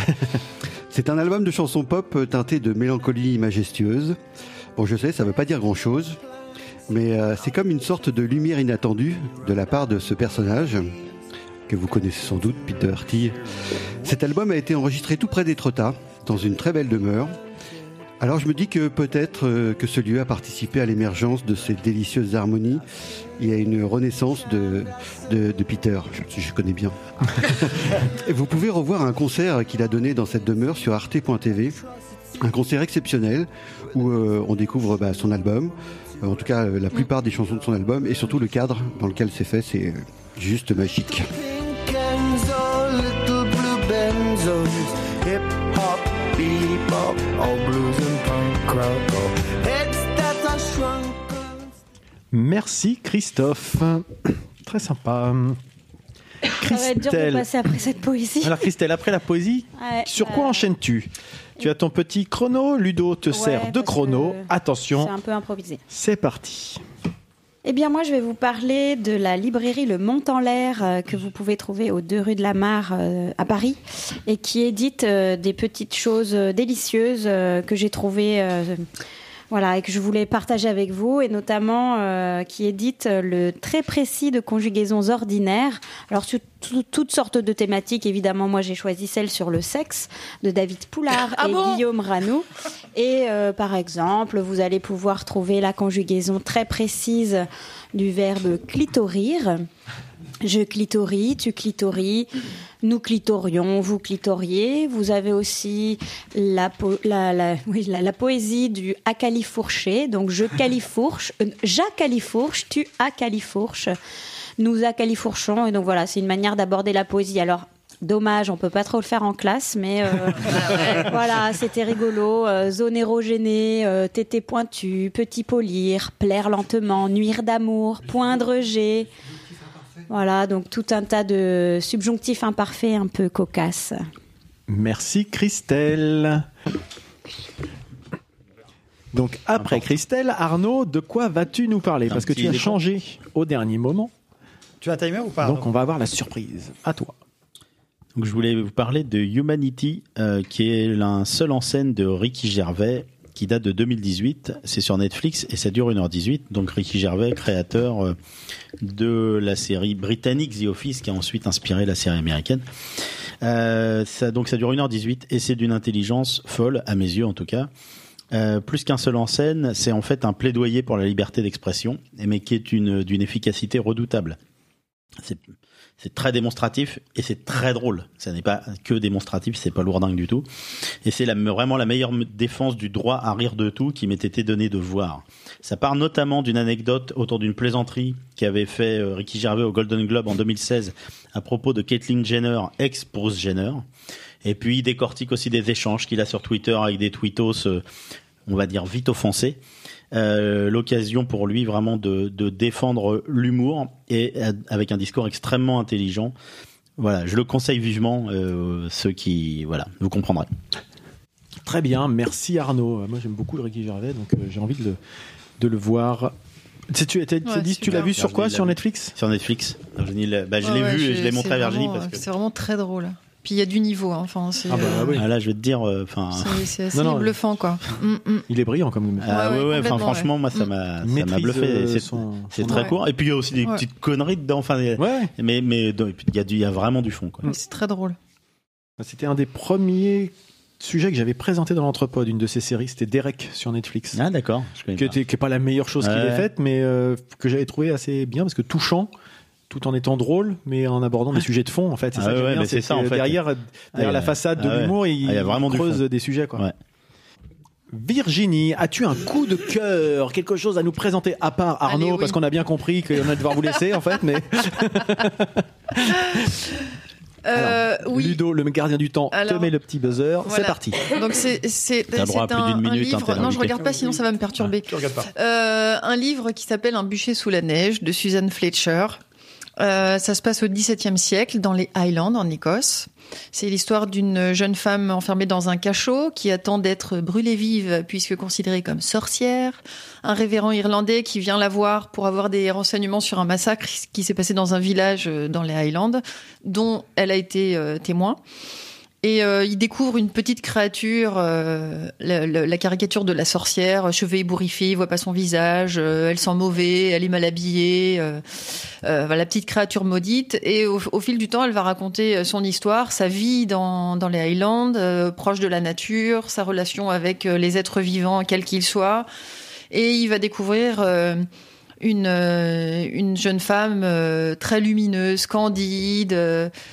Vraiment euh, un petit être merveilleux. Enfin voilà, c'est l'histoire de, de, de cette femme-là. C'est vraiment euh, magnifique. J'ai eu du mal à m'en à m'en séparer, c'est-à-dire qu'après l'avoir lu, je l'ai gardé euh, à côté de moi sur Ah ma oui, table de chevet et j'avais du mal à, à le, à le ranger en fait. Donc c'est c'est vraiment un super livre. En tout cas, tu le vends bien. ça donne envie d'aller creuser ça. Merci Virginie. Ludo, toi tu es en train de te préparer. Oui. Ah, tu deviens un expert de gestion de chronomètre. T'as vu, toi, mais vu le doigté Donc moi je vais vous parler de Severance, en fait, ou- oui voilà, euh, Severance, une série qui est disponible depuis le 8 avril sur Apple TV. En fait, euh, une série que je trouve absolument incroyable, série réalisée en grande partie par Ben Stiller. Et euh, c'est la première saison là qui est diffusée cette année et elle s'étale sur huit épisodes, une épi- un épisode d'une heure. Alors en deux mots, le pitch, Severance ou dissociation en français. La série raconte l'histoire des employés d'une société, Lumon, qui, cette société qui a mis en place une méthode bien particulière pour leur permettre, soi-disant, de trouver un équilibre entre vie professionnelle et vie privée. Une opération chirurgicale volontairement acceptée qui dissocie les souvenirs perso de leurs souvenirs pro de manière irréversible. Ça n'a l'air de rien dit comme ça, mais c'est juste terrible parce que les réalisateurs vont jusqu'au bout et tirent et vont tirer le fil et, et on se retrouve avec des situations hallucinantes. C'est drôle, absurde et en même temps carrément flippant et angoissant avec un concept poussé très très loin qui vous retourne la tête. Entre Brasil, Twilight Zone et The Office, c'est juste incroyable. Bien vendu. Et je vous rajouterai Le Prisonnier. Ouais, ça donne envie euh, quand tu pousses les potards comme ça à fond. euh, À suivre. Donc sur Apple TV+. Eh ben ça va être à toi, Didouille. Es-tu prête pour ton coup de cœur Oui. Eh ben c'est parti. Alors, je vais essayer de faire en une minute ce que j'aurais pu vous présenter dans une rubrique. Alors, le truc, c'est que bah, ça commencerait comme ça, par une citation de Merleau-Ponty, tirée du livre L'œil et l'esprit de 1964. L'œil est ce qui a été ému par un certain impact du monde et le restitue au visible par les traces de la main. C'est une phrase qui parle donc à peu près de l'art thérapie, surtout de l'art thérapie. Et moi, ben, en fouinant, j'ai vu euh, tout ce que la clay art thérapie, donc la thérapie par l'argile, pouvait apporter euh, aux gens. Donc il y a plein d'articles là-dessus. Il existe pas mal d'ateliers euh, à Rouen, partout en France. Et il faut savoir que c'est un l'art thérapie avec l'argile a été mis en place par une céramiste, notamment pour les victimes des attentats terroristes qui ont eu lieu sur Paris, pour euh, éviter donc euh, une médicamentation euh, un petit peu forte et pour aider les gens à traduire par le modelage et l'argile tous les ressentis qu'ils n'arrivaient pas à exprimer à l'oral. En fait, je vous conseille d'aller voir tout ça parce que c'est super riche. Il y a eu des études de fait en Chine et qui ont montré que des patients atteints de dépression allaient beaucoup mieux depuis que l'art thérapie, euh, depuis qu'ils suivaient des ateliers d'art thérapie, autres que des ateliers d'activité manuelle, parce que l'argile permet des choses que d'autres activités manuelles ne, euh, permettent pas. Donc euh, voilà, art thérapie par l'argile, ça s'appelait la clay art therapy. Merci Didouille. Et comme c'était intéressant, t'as même pas coupé, t'as vu? Alors que d'habitude. euh, Non, mais d'habitude, je suis assez. euh, Non, mais là, Merleau-Ponty, tu vois, euh, la phrase, elle est juste, juste. Allez, et moi je vais finir ce tour de table des coups de cœur avec mon coup de cœur. C'est un podcast. Ça fait drôle. Coucou, c'est le moment woke. Ouais, super, ça faisait longtemps. J'ai enfin lancé un podcast que j'avais dans ma longue file d'attente. Ça s'appelle Yves Hystérique, présenté par Justine, qui est fan de métal, et Estelle, qui travaille dans une salle de concert et qui est musicienne. C'est le podcast des hystériques d'une scène gangrénée par les mascus. Voilà le sous-titre. Ça s'adresse aux femmes, aux personnes trans, aux personnes racisées, etc., etc. Bref, toutes celles et ceux qui font partie de l'univers, mais trop rarement évoqués ou pour de mauvaises raisons. J'ai écouté que les premiers épisodes pour l'instant, il y en a 16. Ça parle des travers du milieu métal. Tout en précisant à la fois qu'il ne faut pas faire de généralisation, ni même que c'est spécifique à ce milieu, mais qu'il ne faut pas non plus les passer sous le silence en disant que c'est un milieu qui est formidable, etc. De nombreux témoignages concrets viennent ex- expliquer les expériences vécues, des expériences qui sont écœurantes à écouter. Pour moi, en tout cas, il y a des choses, j'ai vraiment du mal à les entendre, à se demander comment des hommes peuvent agir de la sorte. Mais il y a aussi une rubrique sur les bonnes expériences vécues à valoriser dans ce milieu sur lequel on peut s'inspirer. Ça m'interpelle d'autant plus que si je suis pas naïf, ça fait 25 ans que je vais dans des concerts de métal, que je pense être vigilant et attentif à ces sujets, mais que j'en ai jamais été témoin. Peut-être que je me voile la face. Peut-être aussi que je suis un homme blanc hétéro de 40 ans et donc j'ai la chance de ne pas subir euh, ces problèmes. Je pourrais en citer, en parler un moment, mais je ne suis pas légitime, donc je vais fermer ma gueule et je vous invite à aller écouter ce podcast avec des gens concernés qui en parleront mieux que moi. Et à quelques semaines du Hellfest, ça m'invite à être encore plus vigilant. Voilà. Ça s'appelle? Ivy hystérique. Comme Ivy métal et hystérique, voilà, c'est le jeu de mots. euh. Nous voilà donc à la fin de cet enregistrement, le dernier épisode de notre neuvième saison. Alors on a certainement dépassé les bornes euh, horaires. C'est pas très grave, on n'a même pas de caméra, même pas d'horloge qui nous permet de savoir à peu près où on en est. On verra bien, ça sera la surprise. De toute façon, on se retrouve pas avant un bon moment, donc euh, de toute façon, euh, ça vous aurez tout le temps que vous voulez pour l'écouter. Didouille, tu as quelque chose à dire? Je vois que tu t'agites à ma droite. Oui, j'ai envie de te dire que c'est le dernier 69 de l'entrepôt. Ah bah c'est le premier et le dernier en fait. Il y aura plus de 69. De par le fait, exactement, exactement. C'est que, ça ponctue bien cette journée. Donc, Donc en tout cas, merci Virginie, ravi d'avoir partagé euh, cette dernière, ce dernier épisode de la saison en ta compagnie. C'était, euh, effectivement, on a passé un bon moment, euh, l'enthousiasme, la bonne humeur. On a retrouvé ça ici. Euh, Arnaud, merci aussi de nous avoir accueillis, hein, bien sûr. hein. on t'inclut quand même. Contraint. on t'inclut dans, la, dans les remerciements. On espère que vous, auditeurs, vous avez passé un bon moment en notre compagnie. N'hésitez pas à le faire savoir comme d'habitude. Ça fait toujours plaisir. Vous retrouverez tout ce dont on a parlé, comme d'habitude, encore une fois, sur le blog de l'Entrepode. Vous pourrez aller consulter les liens, les événements de Virginie dont elle nous a parlé. On mettra le lien sur ta page Facebook aussi, parce qu'on n'en a pas parlé, mais vous- Oui. on peut retrouver des choses là-dessus pour Mm. suivre ton actualité. Vous pouvez contacter l'entrepode sur les réseaux sociaux, sur le site. Il y a un répondeur. N'hésitez pas à vous en servir, comme l'avait fait euh, Virginie, une autre, la dernière Mm. fois, pour nous faire des recommandations. Mais vous pouvez faire nous témoigner juste des, des choses sympas. Vous pouvez aussi nous témoigner votre soutien sur Tipeee, en nous laissant un pourboire, qu'il soit ponctuel ou régulier. N'hésitez pas. Et enfin, si vous voulez échanger avec nous de façon euh, plus, plus directe, rejoignez-nous sur Discord. On ne sait pas quand on va se retrouver tous ensemble pour l'instant, mais certainement dans le courant de l'été. Et d'ici là, où est-ce qu'on peut vous, retroiser- vous retrouver pardon? Vous retroiser, vous croiser C'est plutôt. joli, ça, tous autour de la table. Retroisons-nous. Arnaud, peut-on te retroiser quelque part? Euh, bah, déjà au marché euh, qu'organise Virginie euh, le 26 juin, 25-26 juin à Ça a l'air Saint-Martin de de faire Charville, très plaisir. puisqu'on y contribue. euh, voilà, on est, on est Enthousiasme plusieurs, béné- on est plusieurs. Ah non, en plus ça, m'enthousiasme vraiment. On est plusieurs bénévoles à y contribuer, euh, dont Didouille. Euh, et puis bah moi le, le, le même week-end, le 26 juin à 20h30 normalement, donc le dimanche à 20h30 à, au théâtre de Duclair. Euh, nous jouerons avec la troupe de l'association Ensemble, troupe de théâtre de l'association Ensemble euh, Saint-Martin de Beaucharville, une adaptation de moins qui plus qu'hier, moins que demain, euh, ou moins qu'hier, plus que demain, je sais jamais, de Fab Caro. Euh, qui, euh, je pense, promet. Et puis il y a quelqu'un a dans le public là, avec semble nous aujourd'hui qui qui va qui va être présent également. Hein, D'accord. Mathieu, notre fidèle euh, Auditeur. auditeur Pour la- quevillonnais. Une première, une première sur scène, Mathieu L'un de nos fidèles auditeurs Ah, ouais, quevillonnais. félicitations. Malheureusement, on sera pas là, mais. Ah, euh, c'est con, ça- bah oui, c'est Ouais, con. ouais. C'est vraiment con. Vous pouvez pas rivaliser, rivaliser avec le Hellfest, hein, désolé. Mais... désolé. Mais en tout cas, ça fait. ça- Il y aura peut-être d'autres présentations. Oui, je pense Voilà, que voilà. je pense qu'on le rejouera à partir de la rentrée. Très bien, mais n'hésitez pas à aller voir la première. C'est sympa. Virginie, donc toi, on te retrouve déjà dans les modes de marché, mais est-ce qu'il y a d'autres endroits Voilà. où on peut. Euh, pour l'instant, non, mais euh, chez moi, dans mon atelier. Bah oui, puisqu'on a dit tout à l'heure qu'on pouvait venir Voilà, exactement. te passer des commandes, par exemple, ou les retirer. Voilà, voilà, les, les passer, les retirer, venir me voir, euh, voilà, et euh, par le biais de mon site, c'est pareil, euh, il y a un petit formulaire de contact pour me pour me joindre. Pour si- échanger. Ouais, exactement. Ok, bon, on mettra tous les liens sur le, sur le site. Lulu Euh, il, pré- il prépare une connerie, non Je connais Tamou par cœur. Pas du tout. Euh, donc, euh, moi, 10h30 au Coxy Market. Probablement, je serai au rayon des conserves. hein. Et euh, sinon, un petit peu plus tard, euh, donc euh, au Hellfest. euh, mais je pense que tu vas en parler, Nico, juste après. Donc, euh, pour, pour les deux week-ends Donc, euh, du Hellfest. Donc, ça va être un, un grand moment. Je pense qu'on va passer, on va s'éclater. Ouais, parce qu'on dit que c'est le dernier entrepode, mais c'est pas tout à fait vrai. Ouais, mais c'est pas tout à fait pareil. L'entrepode d'équipe. Voilà. Oui, Après, c'est un un, hors-série. Euh, Voilà. Après, c'est un épisode hors série. est- s'éclate. Qui est de niche. Voilà. Qui est de niche, qui touche pas tout à fait le même public. Et euh, voilà. Mais ça va être un. On est content quand on nous écoute quand même. un chouette événement, je pense. Voilà. Et tu l'as pas cité, mais moi je l'ai cité, euh, j'ai prévu de le dire, mais on, se- on va aller tous les deux à Évreux le 26 mai.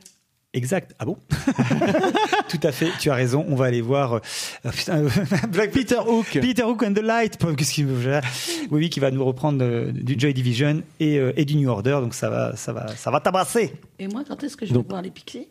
Alors les Pixies, ce sera au mois de juin, m'a. C'est pendant qu'on a Wellfest. Le 25 ou le 26 juin, tu vas voir les Pixies. D'accord. Et donc, ça sera, moi j'irai, tu essaieras de me faire adhérer à Joy Division pour, pour l'occasion. Écoute, on verra, voilà, moi je suis pas forcément fan, Tu hein, mais sais, l'occasion de découvrir quelque chose, voilà. J'ai oublié de repréciser puisqu'on l'a- on l'avait dit la dernière fois, mais il y a, il y a Pierre Lapointe qui, Oui. peut-être que l'épisode sera enregistré le 10 mai, mais c'est surtout le 28 mai où une bonne partie d'entre nous, je dirais même euh, ceux qui restent euh, ici pour l'instant, mais tu voulais peut-être en parler. Bon, c'est pas grave, moi si c'est d'autres qui le disent, Voilà. il y a pas de Ils iront voir, euh, on ira voir Black Comedy au théâtre du Splendide, qui est une euh, pièce euh, sous ton contrôle, Nico, qui dans laquelle joue Bertrand Desgremont et Oui. qui est mise en scène par Grégory Barco, euh, qui sont deux invités Qu'on que nous avions reçus. La compagnie de la Porte Voilà. au Trèfle. Alors là, c'est, je sais plus si c'est dans ce cadre-là, mais en tout cas, c'est ces deux personnes-là qui jouent. Voilà. Comédien et metteur en scène. Et on va aller voir ça avec notamment ça Arthur Junio, je crois, dans la Arthur. Junio, je me demande s'il n'y a pas Virginie Lemoine. Virginie Lemoine aussi. ouais. Et puis ça sera la dernière. On va à la En toute on dernière. va à la dernière. Voilà. Ah, ça va être sympa. Donc, euh, voilà. tabac, cette, Donc ça peut être très sympa. C'est une adaptation d'une pièce euh, américaine, je crois, où Mm. tout se passe dans le noir, mais nous on les voit, mais eux ils sont censés être dans le noir. Et donc ça peut être amusant. Ces choses que j'avais oubliées qu'on allait voir ensemble. Heureusement qu'il y a l'entrepode pour te rappeler. Ouais, merci à l'entrepode. Fais attention, tu te transformes en Marius. Tu laveras tes cheveux quand même. hein. Didouille, toi alors, donc les Pixies, tu disais Moi, pendant le Hellfest, je serai avec mon amant. D'accord. Euh, sinon, euh, euh, bah, Ok. moi le 4 Ah, le si, mais bon, là peut-être que ce sera trop tard, donc euh, ça, ça sert à Mais rien je que sais le pas. Bah, je vais au copo numérique le samedi 14 mai pour euh, Non, ça devrait être en ligne, je pense. Pour faire un petit, un petit, comment dirais-je, un- une petite découverte euh, dans le cadre euh, d'un partenariat qu'ils font avec le réseau Canopé de l'éducation nationale Mhm. pour fabriquer son matériel pédagogique. Ah oui, bah, d'ailleurs Voilà, Christelle était intéressée, mais elle le n'est pas dispo. ouais, j'ai vu ça. Explorons le monde. Donc euh, voilà. Sinon, Qui est-ce qui vous a mis en relation juste euh, avec les copeaux euh, je sais pas, euh, le petit gros, je crois. non, merci Arnaud. Mais normalement, j'étais abonné à la newsletter, mais euh, je l'ai pas reçu. Mais c'est vrai, merci Arnaud, parce que c'est ma- Arnaud qui m'a branché. En toute J'ai fait ça humilité, que je posais cette de façon question. désintéressée. Sinon, je vais au Pixie. Vas Voir les Pixies et je vais à Black Comedy et je Tu vas à Black participe Comedy. en tant que bénévole. Tu, tu vas à Black Euh, Comedy pas Black Comedy. Si, Black Comedy. Si tu vas voir Black Comedy, mais tu vas pas à Black Comedy. Non, mais je vais voir Black Comedy. Oh, Fais pas ton, fais pas ton relou pas en Nico. On emmène la vache au taureau et on va voir Black Comedy. Et je serai Je présente va- également sur le marché euh, euh, à Saint-Martin-de-Beaucherville, le marché des policiers, voilà, où euh, nous- Bon, bon, bon, bon. Je me demande si on ne devrait pas mettre cette rubrique agenda en post-épisode. On dira que c'est un bonus. vous verrez bien. Voilà. Il faut viander pour voir ce qu'on va faire. bon, ça c'est bien dit ça. Alors Si ça, vous l'écoutez, vous êtes mal barré. Merde, en plus, je prends le micro, je crois, à un moment. Oui. Oui. Ah, Oui. oui. euh, Il va falloir réviser. va falloir que tu travailles. Je trouve qu'il va falloir que je boive. Ah bah, ça va être pour. On aurait dû le faire. On n'a pas bu aujourd'hui. C'est bizarre. hein.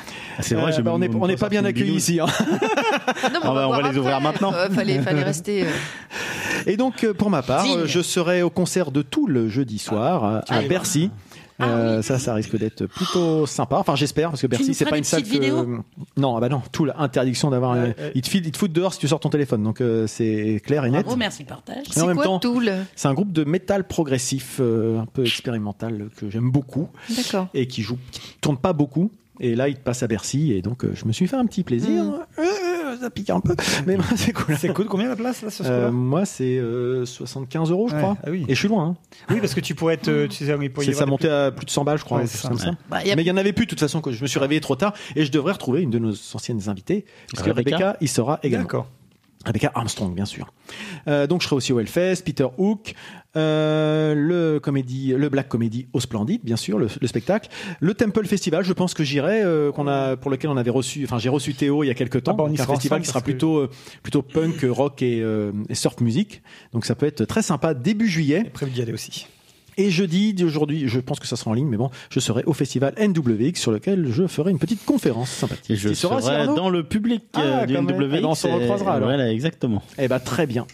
Voilà, voilà pour les Ah, l'actualité dans les malade, dans les a quelques semaines qui viennent et puis il y aura peut-être des choses. Ah bah, on n'est pas tous potiers. Allez. Bing, une balle. Allez, tac. Je pense qu'il est temps qu'on arrive à la fin de cette émission. Salut connard Et donc on se quitte avec le traditionnel. Allez, Allez, bisous.